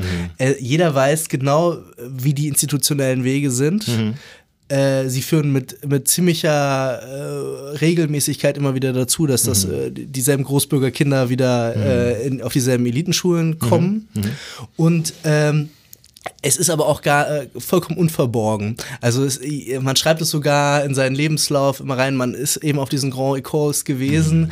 und äh, der Vater war schon da, der Großvater war schon ja. da und das schreiben die Leute in den Lebenslauf, weil es ist mhm. einfach, es ist so eine Art, auch so ein, so ein Elitenbewusstsein mhm. in einem ja, so ganz unverhohlenen mhm. Sinne auch so. Also wir sind einfach eine mhm. Elitenfamilie über Generationen hinweg mhm. äh, und äh, das sind wir, weil wir eben auch die Besten mhm. sind. Äh, ja, ja. Vielleicht erklärt sich das so. Ja, ja, ja und äh, deswegen schreibe ich auch im Buch. Also äh, obwohl ich 30 Jahre in Deutschland lebe, aber als Franzose ist mir immer Deutschland sehr rätselhaft geblieben, weil man kann nicht sagen, dass hier also die volle, äh, vollblütige Demokratie herrscht. Aber wie die Eliten sich in Deutschland reproduzieren, ist mir ein Rätsel, weil ich kenne so, ich bin so, dieses Bild ist mir so vertraut. Also äh, in Frankreich, ja. Äh, mhm. äh, und es ist so deutlich und klar. Also das äh, keiner kann das, kann das leugnen, ja. Mhm. Ähm, das, äh, ja, für mich ist Deutschland eher das Rätsel und nicht Frankreich. ja. Machen wir bestimmt mal eine Sendung dazu. Ja, also ja, ganz, ja, äh, ganz genau kann ich das auch nicht sagen. Weil also ich, äh, ich, ich, war, also auf jeden Fall, Hartmann ne, heißt der, der, Hartmann, der ja. Äh, ich habe einen Vortrag von ihm, wo er auch über die Reproduktion der Eliten in Deutschland gesprochen mhm. hat. Und, äh, und das Interessante ist, also er erzählt, dass man, obwohl er das forscht, äh, man bekommt kaum Daten darüber. Mm. Ja, das, es gibt also wirklich die, die, die wirklich, äh, ähm, also die eigentliche Geldelite versteht sich so gut äh, verborgen zu, zu handeln und zu, und zu leben, dass man kaum Daten äh, dazu mm. bekommt. Ja? Also Deswegen frage ich mich vielleicht, also ob die eben, also ob einfach die deutschen Eliten vielleicht nicht geschickter sind als die Franzosen, französischen. Ja, das könnte auch eine, das, äh, das, eine Erklärung sein. Ja, zum Teil auf jeden Fall. Ich glaube, was noch dazu kommt, ist, ähm, dass es zumindest, was ich auch der Elitenforschung kenne, dass man aber trotzdem auch kein Elitenbewusstsein hat, sondern sich Deutsche, selbst wenn sie äh, wahnsinnig reich sind, trotzdem der Mittelschicht ähm, mm, zurechnen ja, noch. Ja, also das ja. ist wahrscheinlich auch so ein ähm, so eine deutsche Sache. Naja, kommen wir vielleicht zurück ja. äh, zu den Gelbwesten. Ähm, aber ich glaube, dass das wichtig war, dass wir irgendwie da erstmal diesen Eindruck so ein bisschen von der politischen Situation, auch von den tatsächlich faktischen Hintergründen von der Sozialstruktur, von all dem, was irgendwie so das politische Bewusstsein ähm, ausmacht. Ähm, jetzt ist das ausgebrochen und wir haben jetzt, glaube ich, gut verstanden in dieser wirklich extremen Konfrontation, die auch gerade in dieser Gegenüberstellung von solchen Eliten, die irgendwie auch schon in so ihrer eigenen Welt leben, mhm. ähm, und zwar schon seit Jahrzehnten äh, sich, sich das entwickelt hat, und dann eben so einer amorphen Masse des Volkes. Früher hätte man Pöbel gesagt dazu, also Leute, wo man nicht mal sagen kann, das sind jetzt die Proletarier, die auf die Straße gehen, sondern das sind irgendwie so irgendwelche Leute. So, ähm, also heute hat es was sehr Abfälliges, aber, aber ähm, so noch, ich habe nur kürzlich einen Vortrag mhm. gesehen, wo so ein bisschen mhm. diese äh, Frage des Pöbels im, im 19. Jahrhundert, der da ja. noch nicht wählen durfte. Und, und das kommt da irgendwie so ein bisschen ähm, ähm, wieder, dass man da gar nicht weiß, was man damit anfangen kann. Und wie du vorhin gesagt hast, man kann auch nicht mit denen verhandeln und, und so mhm. weiter. Ähm, ich fand das sehr eindrücklich und ähm, das ist mir damals in der Medienberichterstattung nicht so klar geworden, dass da ähm, eine extreme Unsicherheit in der Situation war, fast so, ein, so, eine revolutionäre Stimmung, aber nicht in diesem Sinne, ja, jetzt ändert sich was, sondern so eine extreme Unsicherheit und so ein Chaos. Ähm, mhm. kannst du dazu noch was das sagen? Das war besonders also am 1. und am 8. Dezember 2018, wo da wirklich, das war wirklich eine Explosion, wie äh, man, ich weiß nicht, ob es Beispiel im 20. Jahrhundert, also im 19. Jahr, aber im 20. Jahrhundert, also wo wirklich man von, ich benutze das Wort Volksaufstand, aber äh, und möchte das sofort relativieren. Das hat nicht Volk, es ist nicht das Volk, sondern mhm. äh, Volksaufstand im Sinne von eben unbestimmt. Man weiß nicht so richtig. Äh, es war diese Überraschung, dass plötzlich so Tausenden von Menschen da wirklich so äh, ähm, rebellieren und zwar so, so wirklich aufständig, ja. Äh, dass die Polizei bekommt sofort Angst, dass äh, es gibt Berichte, wo die, wo die, denken, wir müssen unsere Waffen verstecken, die werden unsere Waffen klauen und äh, und man ist bereit, Macron also per Hubschrauber zu evakuieren und so weiter. Erst herrscht die blanke Panik, weil das äh, nicht vorgesehen war. Und was es, und auch weil äh, es keine Ansprechpartner gab, also kein Anführer, kein, kein äh, Gewerkschaftschef, keine Partei, nichts. Also und äh, und diese, die, ja, diese Panik war wirklich etwas Bemerkenswertes. Ähm, also ich meine, diese Panik der herrschen, zumal auch diese, diese, diese Krawallen äh, im vornehmsten Viertel von Paris äh, stattgefunden haben. Das muss man auch sehen. Äh, das sind äh, Orte in Paris, die normalerweise so, das sind wirklich gated Communities, ja, wo keiner reinkommt. Und äh, es gibt Berichte also von äh, Großunternehmer oder so, die ihre Villen in diesem Viertel haben und die sofort Macron angerufen haben. Also, du musst sofort was tun. Also egal was, Mindestlohn äh, anheben, aber du musst was tun. Das geht. Äh, sie haben wirklich dann äh, Angst bekommen. Und es ist etwas Neues, eine neue Qualität, die wir äh, zumindest seit 1968 nicht äh, kannten. Und hatte das auch für den Verkehr, da haben wir jetzt noch gar nicht drüber gesprochen, weil das ja auch was sehr, also nicht nur symbolisches, sondern auch für mhm. diese Zirkulation der Wirtschaft ganz wichtiges ist, diese Kreisverkehre, ja. ähm, die man, das schreibst du glaube ich auch im Buch in Deutschland nicht so, nicht so sehr kennt, ja. ähm, ähm, weil die hier irgendwie unbeliebt sind. Hier mag man eher die Ampeln. Ja. Ähm, ähm, aber hatte das auch sozusagen für die, für die Wirtschaft und äh, da eine Folgen oder war das doch eher dieses symbolische? Nein, nicht die Kreisverkehre selbst. Das hat für die Wirtschaft keine richtige Folge. Die haben manchmal die haben nur die, äh, äh, die Autos verlangsamt äh, okay. äh, und, mhm. und mit denen zu, zu sprechen ah, ja, oder okay. so. Und die Leute mhm. haben gehupt, aber es war keine, keine, keine, keine Blockade, Blockade ja, ne, okay. Kreisverkehr. Nee, sie hatten eine andere Funktion. Das war, dort haben sich die Leute getroffen. Hm. Und zwar äh, monatelang. Es gibt äh, ein paar Kreisverkehr, die, ja. äh, die heute noch äh, besetzt sind, ja, seit anderthalb Jahren. Die wurden dann immer wieder geräumt, aber dann wie immer wieder dann besetzt. Und da treffen sich die Leute. Das ist eher als, ja, als Agora, als Treffpunkt dann wichtig gewesen. Ja. Ähm, aber das hat, nee, da, diese Kreisverkehre, Besetzung, Kreisverkehrsbesetzung haben, haben nicht die, die Wirtschaft so okay. beschädigt. Aber es gab Blockaden, Blockadeaktionen von, äh, also was erstens die Wirtschaft beschädigt hat sofort, äh, das waren die, die, die Autobahnmauten, die dann also äh, äh, zerstört worden sind oder man, man ließ dann die, die Autofahrer frei äh, fahren. Äh, Radaranlagen wurden also gnadenlos alle zerstört, auch also äh, auf Autobahnen und so weiter, oder solche Sachen. Aber vor allem äh, Blockaden von äh, äh, Großbetrieben, also Amazon zum Beispiel oder äh, Raffinerien und so weiter. Das, das hat mehr also dazu beigetragen. Oder Blockaden von Großsupermärkten auch. Ja. Mhm.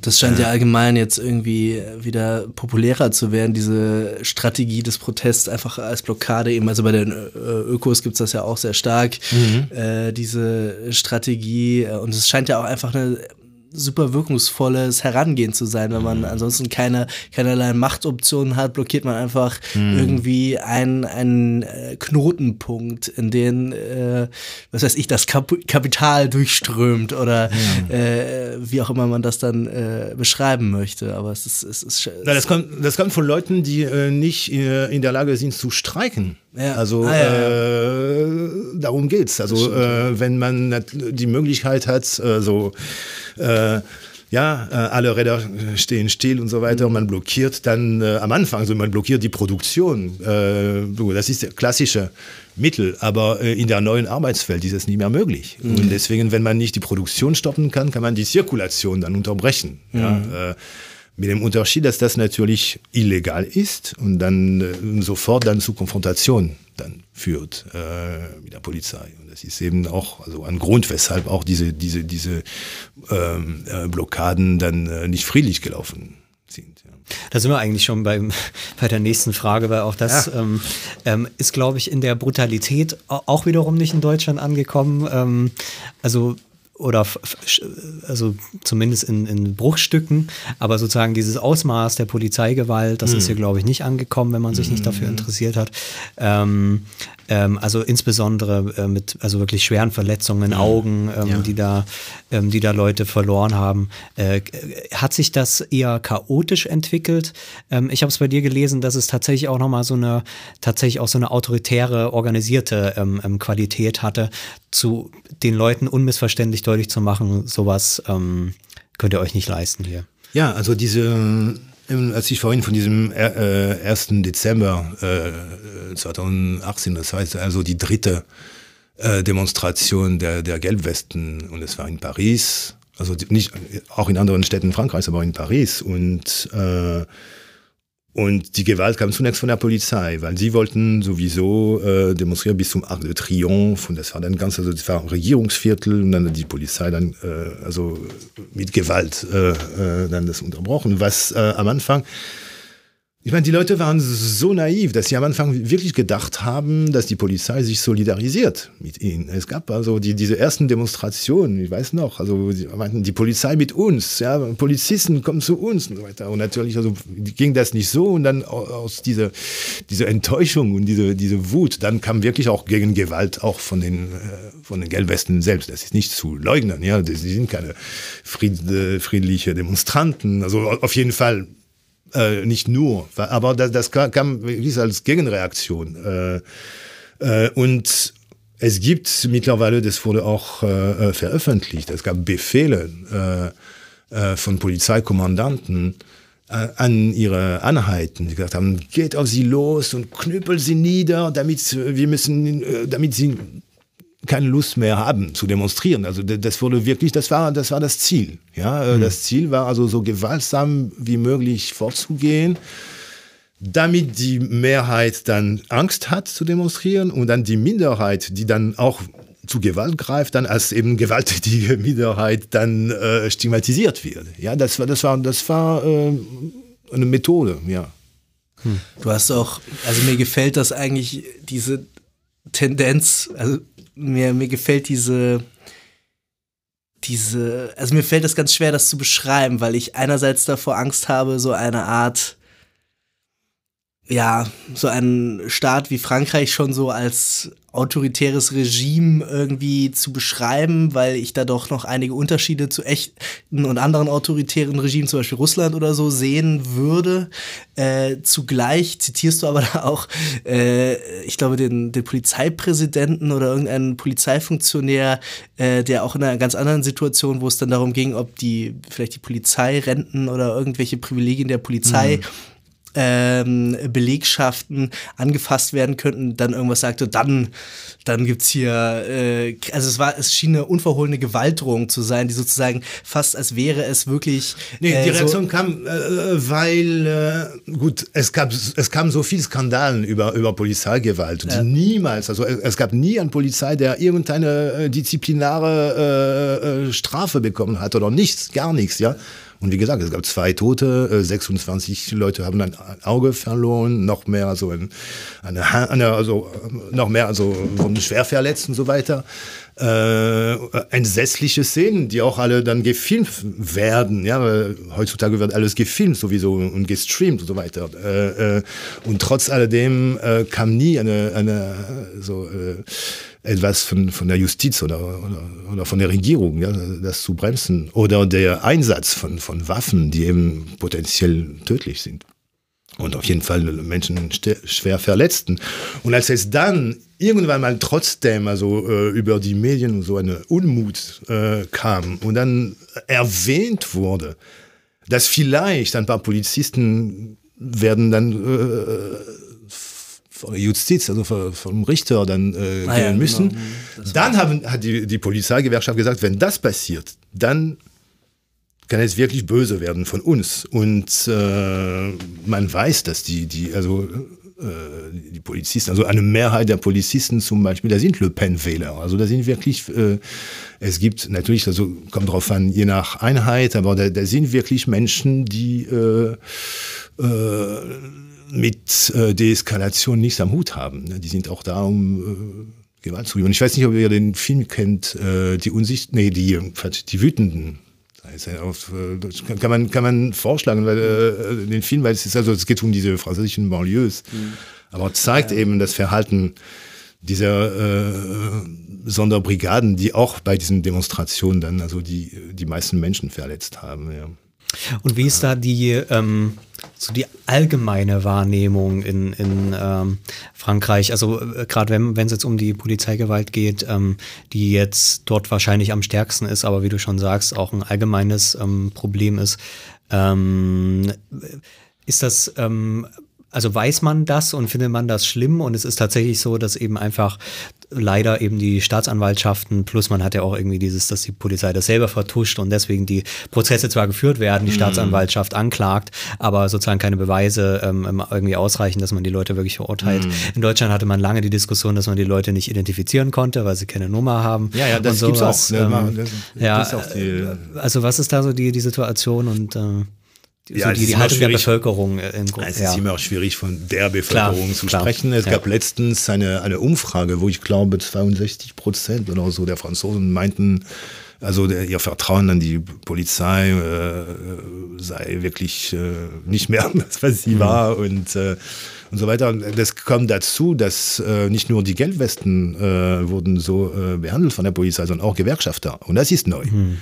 Ähm, das hatte schon unter Hollande angefangen äh, im 2016, aber ist dann wirklich stark also wegen äh, bei diesen Rentenreformen, dass Gewerkschafter auch niedergeknüppelt worden sind und, äh, und Tränengas bekommen haben und so weiter. Ähm, und das ist eine neue Entwicklung auch. Also das neue, das heißt also, das ruft also wirklich alte Erinnerungen, also der alten Arbeiterbewegung äh, mhm. hervor. Ähm, das heißt, das glaube ich, also die, diese Polarisierung setzt sich dann fort, ja, ja. Das Problem ist, dass die Polizei so wirklich fast wie ein Staat im Staat ist. Das heißt, also, man sieht nicht, das ist eben das, Problem, äh, wenn man, äh, man sagt immer auf Französisch, wenn äh, die Zahnpasta aus der Tube ist, kann man dann sie schwer dann wieder reinkriegen. Mhm. Und das ist eben das, was mit der Polizei passiert. Das heißt, die, die hatten so viel äh, äh, Freiräume und äh, Selbstständige, äh, also die wussten, dass, dass sie alles, sich alles erlauben können.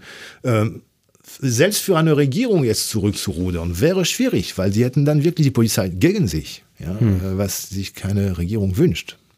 Aber wie würdest du das im internationalen Vergleich sehen? Also würdest du auch wieder jetzt naheliegendstes Beispiel Deutschland mein Eindruck wäre jetzt nicht, dass, äh, dass wir eine Struktur haben, in der die Staatsgewalt irgendwie schon Staat im Staat ähnlich ist, also wie äh, historische Beispiele mhm. das auch ganz anders ja lernen äh, können.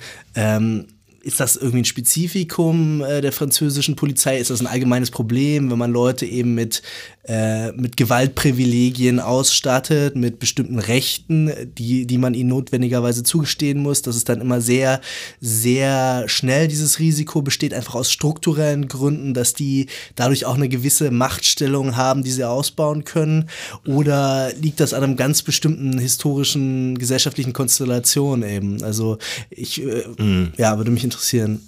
Gut, was Deutschland angeht, würde ich trotzdem ein bisschen aufpassen. Also diese Verquickungen von Polizei und rechtsextremen Gruppen ist trotzdem und, und Verfassungsschutz und so weiter. Die existiert, also, die existiert aber, aber also, ist die, das ist immer die Frage, also ich will das nicht ver, äh, überhaupt nicht verharmlosen. Es ist so, natürlich eine andere Situation. Aber, ja, aber, aber es ist immer, ja, ja. immer die Frage, ist es hm. systematisch, nicht wahr? Also es ist, es ist klar, es gibt, hm. gibt einige Rechte in der Polizei, es gibt einige Rechte in der Bundeswehr, es gibt hm. Rechtsterroristen, die in der Bundeswehr ausgebildet wurden oder bei der hm. Polizei, gibt es alles. Aber ist es eine mhm. systematische äh, rechte Kultur ja. beispielsweise in der Polizei, mhm. das ist ja eine, eine, die entscheidende politische mhm. oder auch soziologische Frage erstmal, ja. nicht wahr? Ich glaube, dass äh, historisch ist das auf den äh, Kolonialismus, auf die Kolonialzeit zurückzuführen.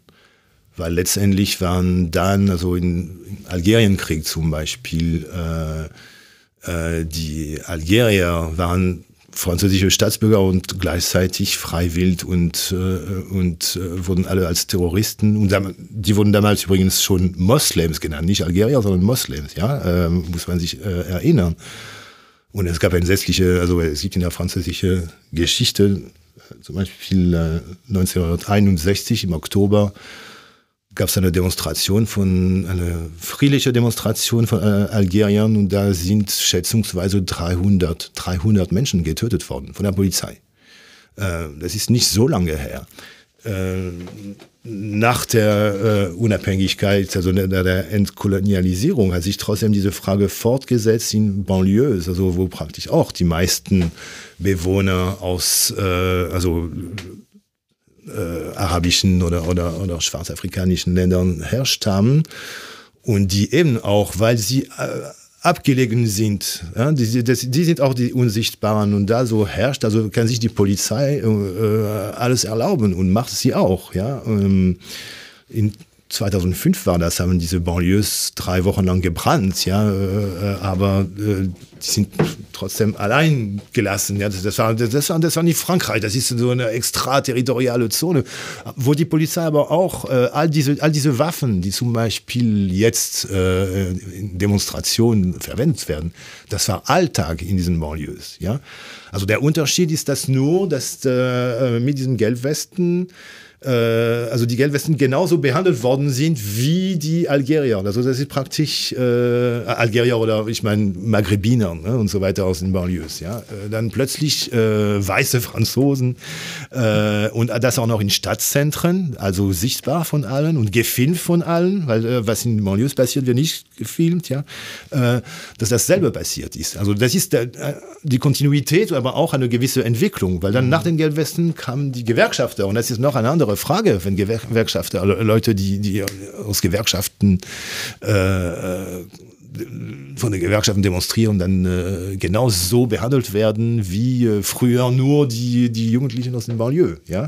Mhm. Äh, also das ist die Entwicklung, aber das hat auch diese Tradition kommt äh, von dort. Also praktisch diese, diese, es gab immer äh, bestimmte Bereiche in der französischen Re äh, Gesellschaft, wo die Polizei praktisch Freihand hat, hatte und wurde sowieso nie, äh, hatte nie Probleme mit, äh, äh mit Stra Bestrafung von äh, rechtswidrigen Handlungen. Mhm. Und das hat sich dann einfach nur dann vergrößert. Ja, Verstehe. Jetzt hattest du vorhin, oder was heißt vorhin, fast am Anfang des äh, mhm. Gesprächs ähm, gesagt, dass ähm, diese Bewegung, also einmal, dass sie natürlich auch ein Prozess war und ist, mhm. ähm, äh, und dass sie natürlich dann, ähm, auch wenn sie am Anfang zwar diese gar, kein, gar keine Programmatik hat, natürlich trotzdem im Verlauf der Zeit ähm, ja Ideen, Formen entwickelt, ausprobiert hat, ähm, doch sich irgendwie politisch zu artikulieren.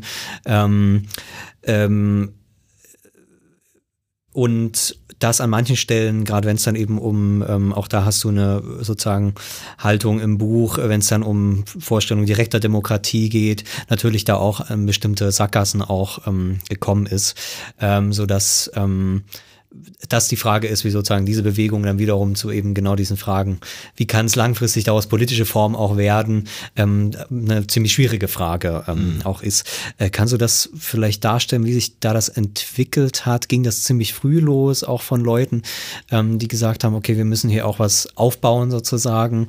Ähm, Gab es da Konkurrenzen in der Bewegung? Ähm, wie kann man das Also was ziemlich früh kam, war diese äh, Forderung nach einem äh, RIC, heißt das Referendum d'Initiative Citoyenne, also äh, mhm. Äh, äh, Referendum aus äh, Bürger Initiative der Bürger, ja. Äh, Bürgerversammlung oder irgendwas? Oder? Nein, nein, nein, das äh, praktisch, also äh, wenn äh, eine bestimmte Anzahl an Bürgern sagen, okay, wir wollen äh, das Gesetz äh, abschaffen oder wollen dies oder wollen das, dann also wird ein Referendum gehalten und wenn die Mehrheit dafür ist, dann geht das durch. Also das ist praktisch, das war diese, diese Illusion, dass man dadurch eben diese ganze äh, Parteipolitik so praktisch um, umgehen kann. Ja, man braucht, wer braucht schon Parteien und Regierung, wenn äh, das Volk direkt demokratisch, also wenn die, die, die Mehrheit sagt, okay, wir wollen zum Beispiel keine Rentenreform, machen ein Referendum, okay, Rentenreform äh, wird äh, dann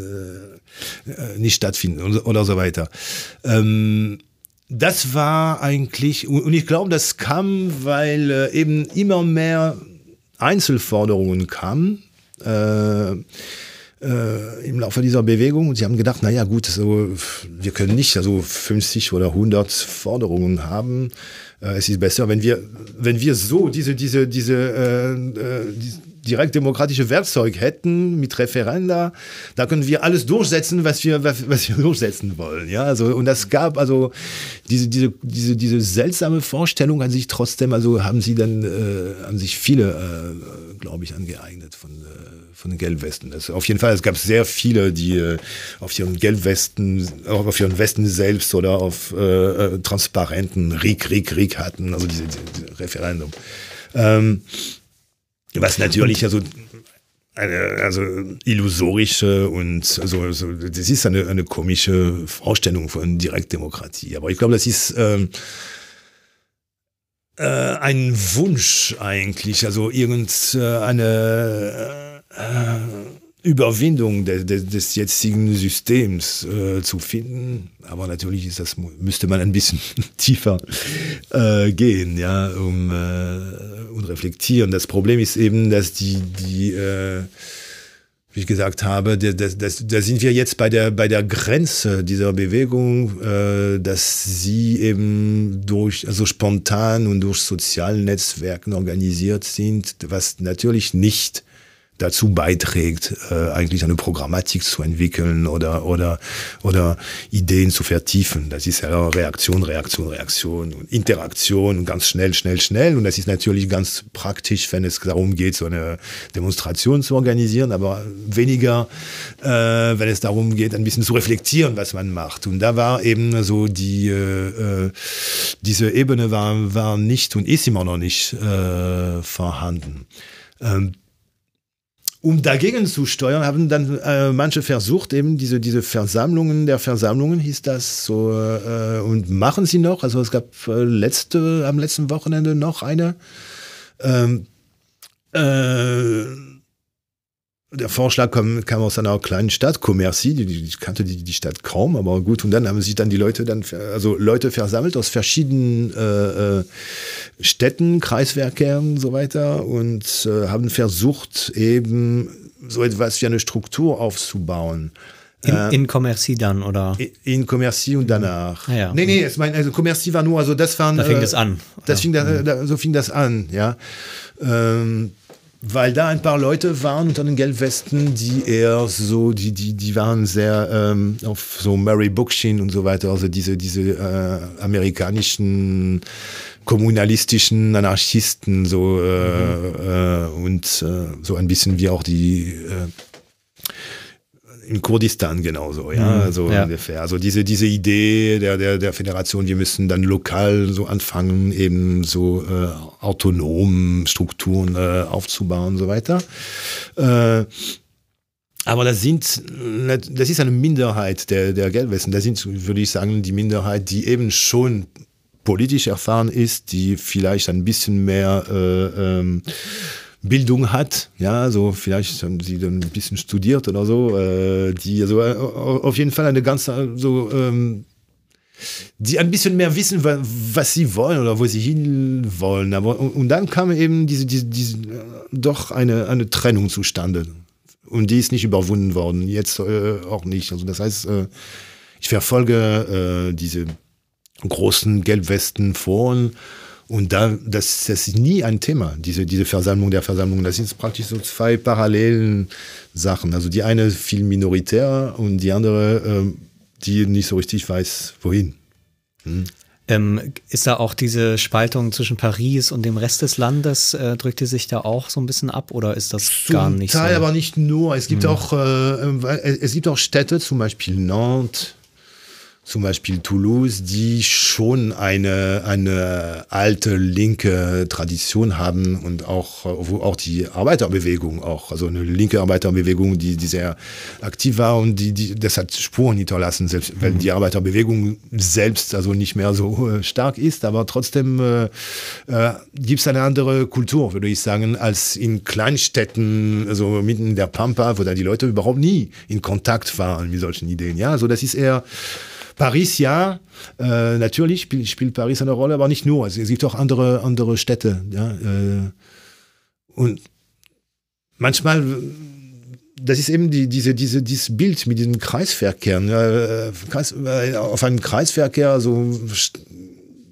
besetzen, das wird von vielleicht, weiß nicht, 20, 30 50 Leuten besetzt, höchstens, ja, und dann also spielt das sofort eine Rolle, wenn jemand schon äh, eine, eine andere, einen anderen Standpunkt bringt oder nicht und, und welcher und so weiter. Und deswegen also ganz auch zu diese äh, Differenzierung, die eher zufällig war, würde ich sagen. Also Commercy zum mhm. Beispiel. Warum Commercy? Weil, wie gesagt, ich habe gehört, dass zwei Typen da sich schon Gedanken äh, gemacht haben über äh, Munizipalismus und so weiter. Und deswegen haben sie dann äh, mit den anderen gesprochen und von dort kam diese, äh, diesen, dieser Vorschlag, ja. Hm. Wenn ähm, du jetzt über die Foren sprichst ähm, ähm, und die Debatte verfolgst, ich weiß ja, ob du auch manchmal ja. vor Ort bist und mit den äh, mit Gelbwesten äh, sprichst, aber was ist da jetzt so die Stimmung? Also ist auch so ein Gefühl da, okay, wir müssen jetzt auch andere Formen finden, äh, außer ähm, eben äh, zum Beispiel eben auf diesen, auf diesen ähm, Kreisverkehren da zu blockieren. Also wir brauchen irgendwie dauerhafte politische Formen. Das müssen ja keine, einfach keine Partei sein oder, mhm. aber irgendeine Form von, also jetzt wie ich sowohl ähm, ähm eben dieses R, RIC äh, oder dieses RIC da verstanden mhm. habe und ähm, aber auch diese, ähm, du hast schon gesagt, ja keine neuen Ideen, die da aus Commercy dann so mitkamen. Mhm. ist da das Gefühl da oder ist es tatsächlich doch auch jetzt so ein bisschen statisch fast, dass man sagt, okay, eine Aktion nach der nächsten und es bleibt so. Äh, ja, so, obwohl statisch würde ich nicht sagen. Also ja, statisch ist der falsche Begriff, glaube ich. Ja, aber. weil ich meine, das Interessante trotzdem war diese Verbindung, äh, also je mehr diese Bewegung sich fortgesetzt hat, ohne wirklich substanzielle äh, Erfolge zu, zu bekommen, denn desto, mehr sie äh, andere mit, sich mit anderen Sektoren verbunden haben. Ich meine, man muss schon sehen, es ist wirklich etwas ganz Besonderes an den Gelbwesten. Sie waren überall. Also die waren, wir haben von Krankenhäusern zum Beispiel gesprochen. Sie haben Krankenhäuser, also mit äh, Krankenhauspersonal zusammen, also bis, äh, besetzt. Äh, sie haben vor Monsanto demonstriert. Sie haben äh, in BlackRock demonstriert. Sie haben äh, gegen die Privatisierung des Pariser Flughafens demonstriert. Also sie haben praktisch, also äh, die waren an allen möglichen äh, ähm, Punkten, wo, wo irgendeine äh, politische oder soziale Forderung äh, war. Und das ist äh, etwas wirklich Seltsames. Also man muss sich vorstellen, Menschen, die, die sich noch nie mit Politik beschäftigt haben und trotz und da und diese Fonds zum Beispiel der, äh, die Kommunikation ging eher in diese Richtung. Ah, oh, habt ihr gesehen, es passiert auch da was und hier und die Krankenhäuser und die Kindertagesstätten und so weiter und da müssen wir unbedingt was machen und die Justiz und so weiter.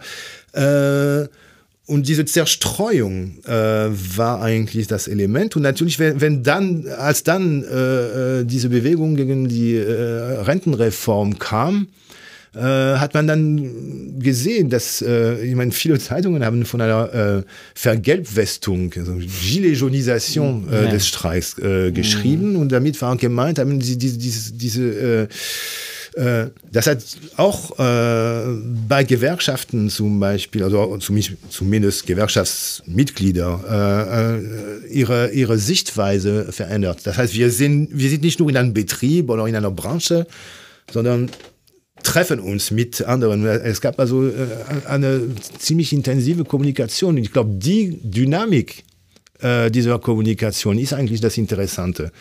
Ähm, Programm, nein, sehe ich äh, nicht, aber ich glaube, solange diese Dynamik fortsetzt, hat man trotzdem also äh, das Gefühl, dass irgendwas sich aufbaut. Mhm. Ja? Deswegen hast du vielleicht ja auch das Ereignis geschrieben, weil man mhm. das noch sich das vielleicht erst noch zeigen muss, was sozusagen diese, also ja. dass es auf jeden Fall was Neues ist, was jetzt, ähm, was jetzt, äh, in Berlin haben wir das mit Extinction Rebellion wahrscheinlich am, am, am meisten erlebt. Extinction Rebellion ja, hat auch ähm, mit, mit den Gelbwesten, die haben zusammen ja. auch BlackRock zum Beispiel ja, besetzt. Das ist auch äh, interessant. Ja. Also dieses Gefühl, ich war am, am Potsdamer Platz, äh, äh, ähm, äh, weil ich da in der, in der Ecke arbeite, dann ähm, die eine Woche, wo sie dort immer waren, immer mal da. Und da hatte ich auch schon so ein bisschen das Gefühl, dass das doch eine andere Protestform Form mhm. ähm, irgendwie ist. Und ich mir das tatsächlich, so wie du das gesagt hast, dass es eher um diese Form geht, mhm. ohne dass es jetzt eben nur eine Form ist, sondern es ist tatsächlich irgendwas Neues, mhm. ähm, wo man auch nicht genau weiß, ähm, was daraus wird, aber dass das jetzt eben ähm, ja in, in, in allen möglichen Protestformen sich übersetzt, vielleicht eben mhm. auch erstmal zu den Gewerkschaften, ähm, zu, zu wozu dann eben auch immer, das wird man dann ah. eben sehen. Naja.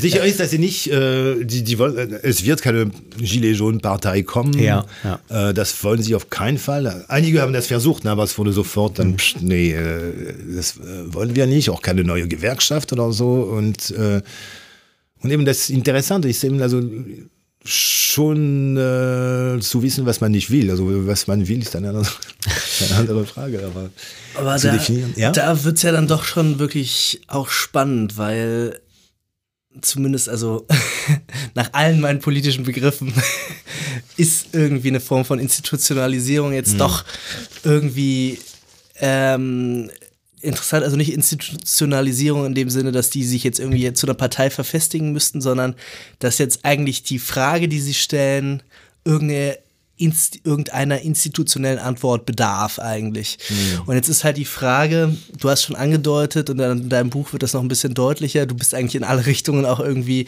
eher pessimistisch, du äh, traust dem, dem Parlamentarismus nicht also, mhm. zu viel zu, da wäre ich ein bisschen optimistischer als du.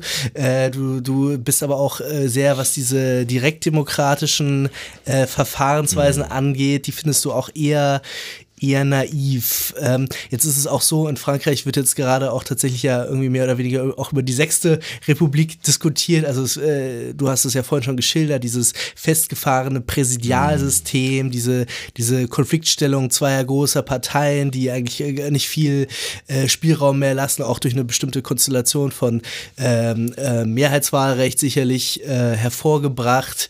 Ähm, äh, gibt es da irgendwas, was dich, äh, was du interessant findest, was also, was also ein bisschen ähm, über das Konkrete, über die Aktion dann hinausgeht? Also was, was könnte sich zum Beispiel am institutionellen Arrangement äh, des französischen Parlamentarismus ändern, so dass, dass sich die Leute wieder stärker eben auch in diesen Institutionen repräsentiert fühlen würden, äh, dass es auch eine größere Möglichkeit gäbe, äh, tatsächlich auch äh, neue Politikmodelle, Innovationen irgendwie einzubringen und nicht eine sozusagen nur einen äh, technokratischen Konsens zu verwalten, wenn man das so ganz pessimistisch sagen würde. Also Sechste Republik, soweit ich weiß, wird das nur von, äh, von der äh, La France Insoumise, von dieser äh, von der linken ja. Partei äh, beansprucht. Das äh, Problem ist, dass diese Partei schon, wie sie organisiert ist, auch also äh, mit einem Führer, mit Mélenchon an, äh, an der Spitze, äh, hat schon diese hierarchische Struktur und diese stark auf äh, personalisierte Struktur und zumal Mélenchon eigentlich mit Mitterrand angefangen hat. Und Mitterrand war auch derjenige, der als er in der Opposition war in Frankreich, diese fünfte Republik als permanentes Staatsstreich beschrieben hat in einem Buch. Hm. Aber sobald er Präsident war, hat er natürlich dann diesen permanenten Staatsstreich vorgeführt. Weil man muss sich vorstellen, was man dafür für eine Macht hat. Natürlich also ist es dann schwierig, wenn man gewählt ist, auf seine Macht zu äh, freiwillig zu verzichten. Ja, äh, deswegen ist da also glaube ich die Skepsis ziemlich angebracht. Mhm. Ähm, ich weiß nicht, ich bin nicht pessimistisch. Ich sehe nur nicht, also ich sehe, äh, ich glaube nicht, dass es Pessimismus ist, wenn man äh, feststellt, dass bestimmte äh, Institutionen äh, einen Prozess blockieren die, die, und die nicht so richtig reformierbar sind, wie, wie sie sind. Also die, äh, natürlich habe ich selbst keine Antwort, wie man das so die, dann diese Institutionen sprengen oder, oder wirklich verändern konnte. Ähm, aber was ich vorhin erzählt habe über, über die EU-Institutionen, das gilt auch für, für Frankreich. Das ist also die, dass die politische Struktur oder äh, mit den Gewerkschaften ist das noch was anderes, weil die Gewerkschaften so viele Mitglieder verloren haben, dass die übrig gebliebenen Mitglieder dann schon viel klassenkämpferischer sind, sonst wären sie auch gegangen. Ja, und deswegen also haben sich die Gewerkschaften also auch kam, deswegen kam diese Annäherung äh, mit den Gelbwesten. Aber gut, das ist als Protestkultur und eben nicht und, und dann noch äh, ein Stück entfernter als äh, von von äh, ähm, äh, Sozialpartnerschaft zum Beispiel. Mhm. Ja. Ähm, und ich glaube wirklich, das ist auch ein, äh, was ich im Buch beschreibe, ist, dass, also ich glaube, diese Krise der Parteien ist sowieso etwas Allgemeines. Also nicht nur, äh, nicht nur in Frankreich. Und es ist nicht, dass ich froh darüber bin oder optimistisch oder pessimistisch. Ich stelle das nur fest. Also, dass äh, wer versucht, sich noch in eine Partei wirklich ernsthaft zu engagieren, ohne dann, es sei denn, man hat äh, wirklich so Karrieregedanken, ja. Äh, mhm. Und äh, es ist, glaube ich, noch schlimmer in Frankreich als in, äh, als in Deutschland. Ich meine, was ich interessant finde in Frankreich, wir hatten trotzdem immer diese Situation seit einigen Jahren, dass immer, wenn es um eine wichtige Entscheidung kommt, jetzt zum Beispiel die Rentenreform äh, oder die Unterstützung von Macron, es gibt immer drei Viertel der Bevölkerung, die dagegen sind. Es sind immer 75 Prozent, mehr oder weniger. Also das ist egal, die Arbeitsgesetz 75 Prozent dagegen. Äh, 75 Prozent haben äh, die Gilets jaunes unterstützt. Dann äh, 75 Prozent sind gegen. Es gibt diese, diese stabile Mehrheit, der, äh, die sich aber überhaupt nicht äh, äh, keine politische Übersetzung findet. Aber man denkt, ich denke trotzdem, also das ist trotzdem etwas ich weiß auch nicht, äh, ich würde nicht sagen, dass es mich pessimistisch macht und ich hätte auch keine, weil das ist das Ding, also wenn man sagt, ja, sie sollten sich strukturieren, sie sollten ein Programm haben, bitte welches Programm? Also ich sehe auch selbst, also keine, äh, also nicht nur ich, sondern ich, ich, ich sehe auch keine äh, Programme, die ich wirklich für, äh, die ich glaubhaft finde. Und die ähm, Antwort, ähm, das haben wir jetzt noch gar nicht besprochen, war ja doch erstmal so ein paar Zugeständnisse. Also wenn wir jetzt erstmal da nochmal fragen, was hat das erreicht zumindest erstmal mhm. im Rahmen eben des Systems, waren eigentlich nur Zugeständnisse und dann ähm, dieses Gesprächsangebot, ähm, was, ja. was du dort auch äh, als ähm, eher eine Farce beschreibst. Also diese Benzinsteuer wurde abgeschafft, aber kommt bestimmt irgendwann wieder, aber mhm. jetzt so erstmal so aber ganz früh, das war am 10. Dezember 2018. Ähm, äh, und dann kam äh, äh, Prämien, also Geld, also praktisch, also die Regierung hat, weiß ich, also um 10 Milliarden verschuldet.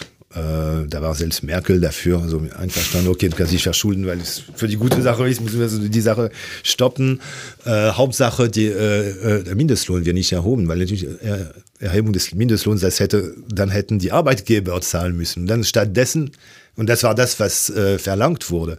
Äh, stattdessen hat der Staat sich dann ein bisschen verschuldet und ein paar ein bisschen Prämien dann an die äh, Beschäftigte äh, verteilt, weil was immerhin trotzdem so eine Art, äh, so ein Zugeständnis war, aber sonst nichts nicht, sonst ist nichts äh, hm. weiteres äh, passiert und vor allem also die, äh, die Bereitschaft, äh, zum Dialog ist nicht gestiegen. Und das ist wirklich das, das Erstaunliche. Ich glaube, das ist wirklich etwas, ein Punkt, wo man denkt, die, die, sind wirklich, also die leben in einer anderen Welt. Und ich glaube, da, das wäre bestimmt in, in Deutschland anders verlaufen, dass sie nicht mal gedacht haben, okay, jetzt also setzen wir uns wirklich am Tisch und hören zu, was die Leute zu sagen haben. Und wie gesagt, nicht nur die Gelbwesten, sondern das Krankenpersonal. Also äh, und diese äh, Grand Debat, oder wie die ja. hieß, äh das war auch eher so. Oder, oder war das schon der Versuch, ähm, sowas zu organisieren? Ja, nur, ja aber die, die können nicht, weil. Äh, Also wie Das sah Ding das ist- aus in dem Fall? Das Ding, ist- das Ding ist so, äh, äh, die, diese, diese Macron-Partei sind überzeugt, dass sie die richtigen Lösungen haben, dass es keine Alternative dazu gibt.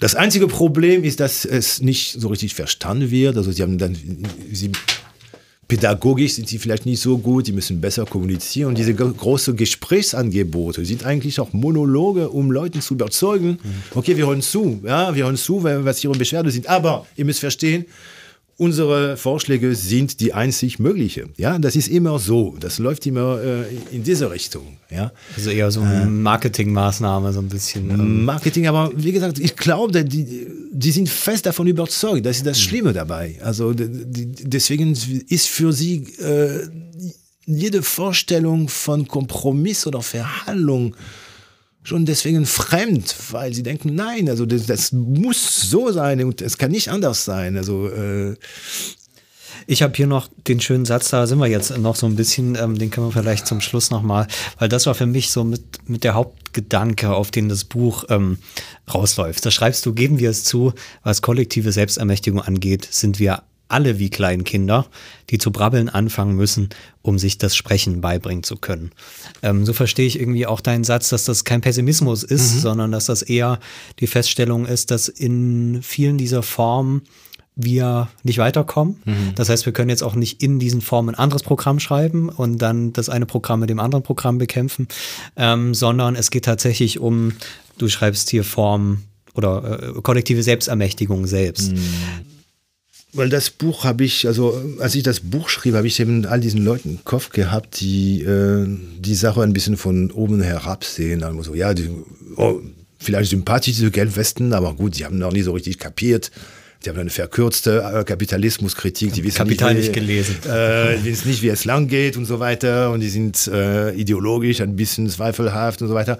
Als ob äh, die Menschen, die diese Vorwürfe erheben, wirklich wüssten, wie es äh, lang geht oder was das Programm, wie das Programm lauten muss und so. Und es ist ein bisschen eine Mahnung zur äh, Bescheidenheit. Nach dem Motto, ist besser vielleicht erstmal äh, diese Leute zuzuhören und mit denen zu diskutieren äh, und mitzumachen und sich einzumischen, ehe man äh, eben äh, so sehr kluge Analysen über äh, äh, Ge- Bewegung der Gelbwesten in der globalen Situation und so weiter und wie äh, eigentlich eine, eine antikapitalistische Bewegung oder, oder eine Alternative zu Neoliberalismus auszusehen hätte. Weil, wie gesagt, also, es ist die Frage, die ich dann mehrmals im Buch stelle.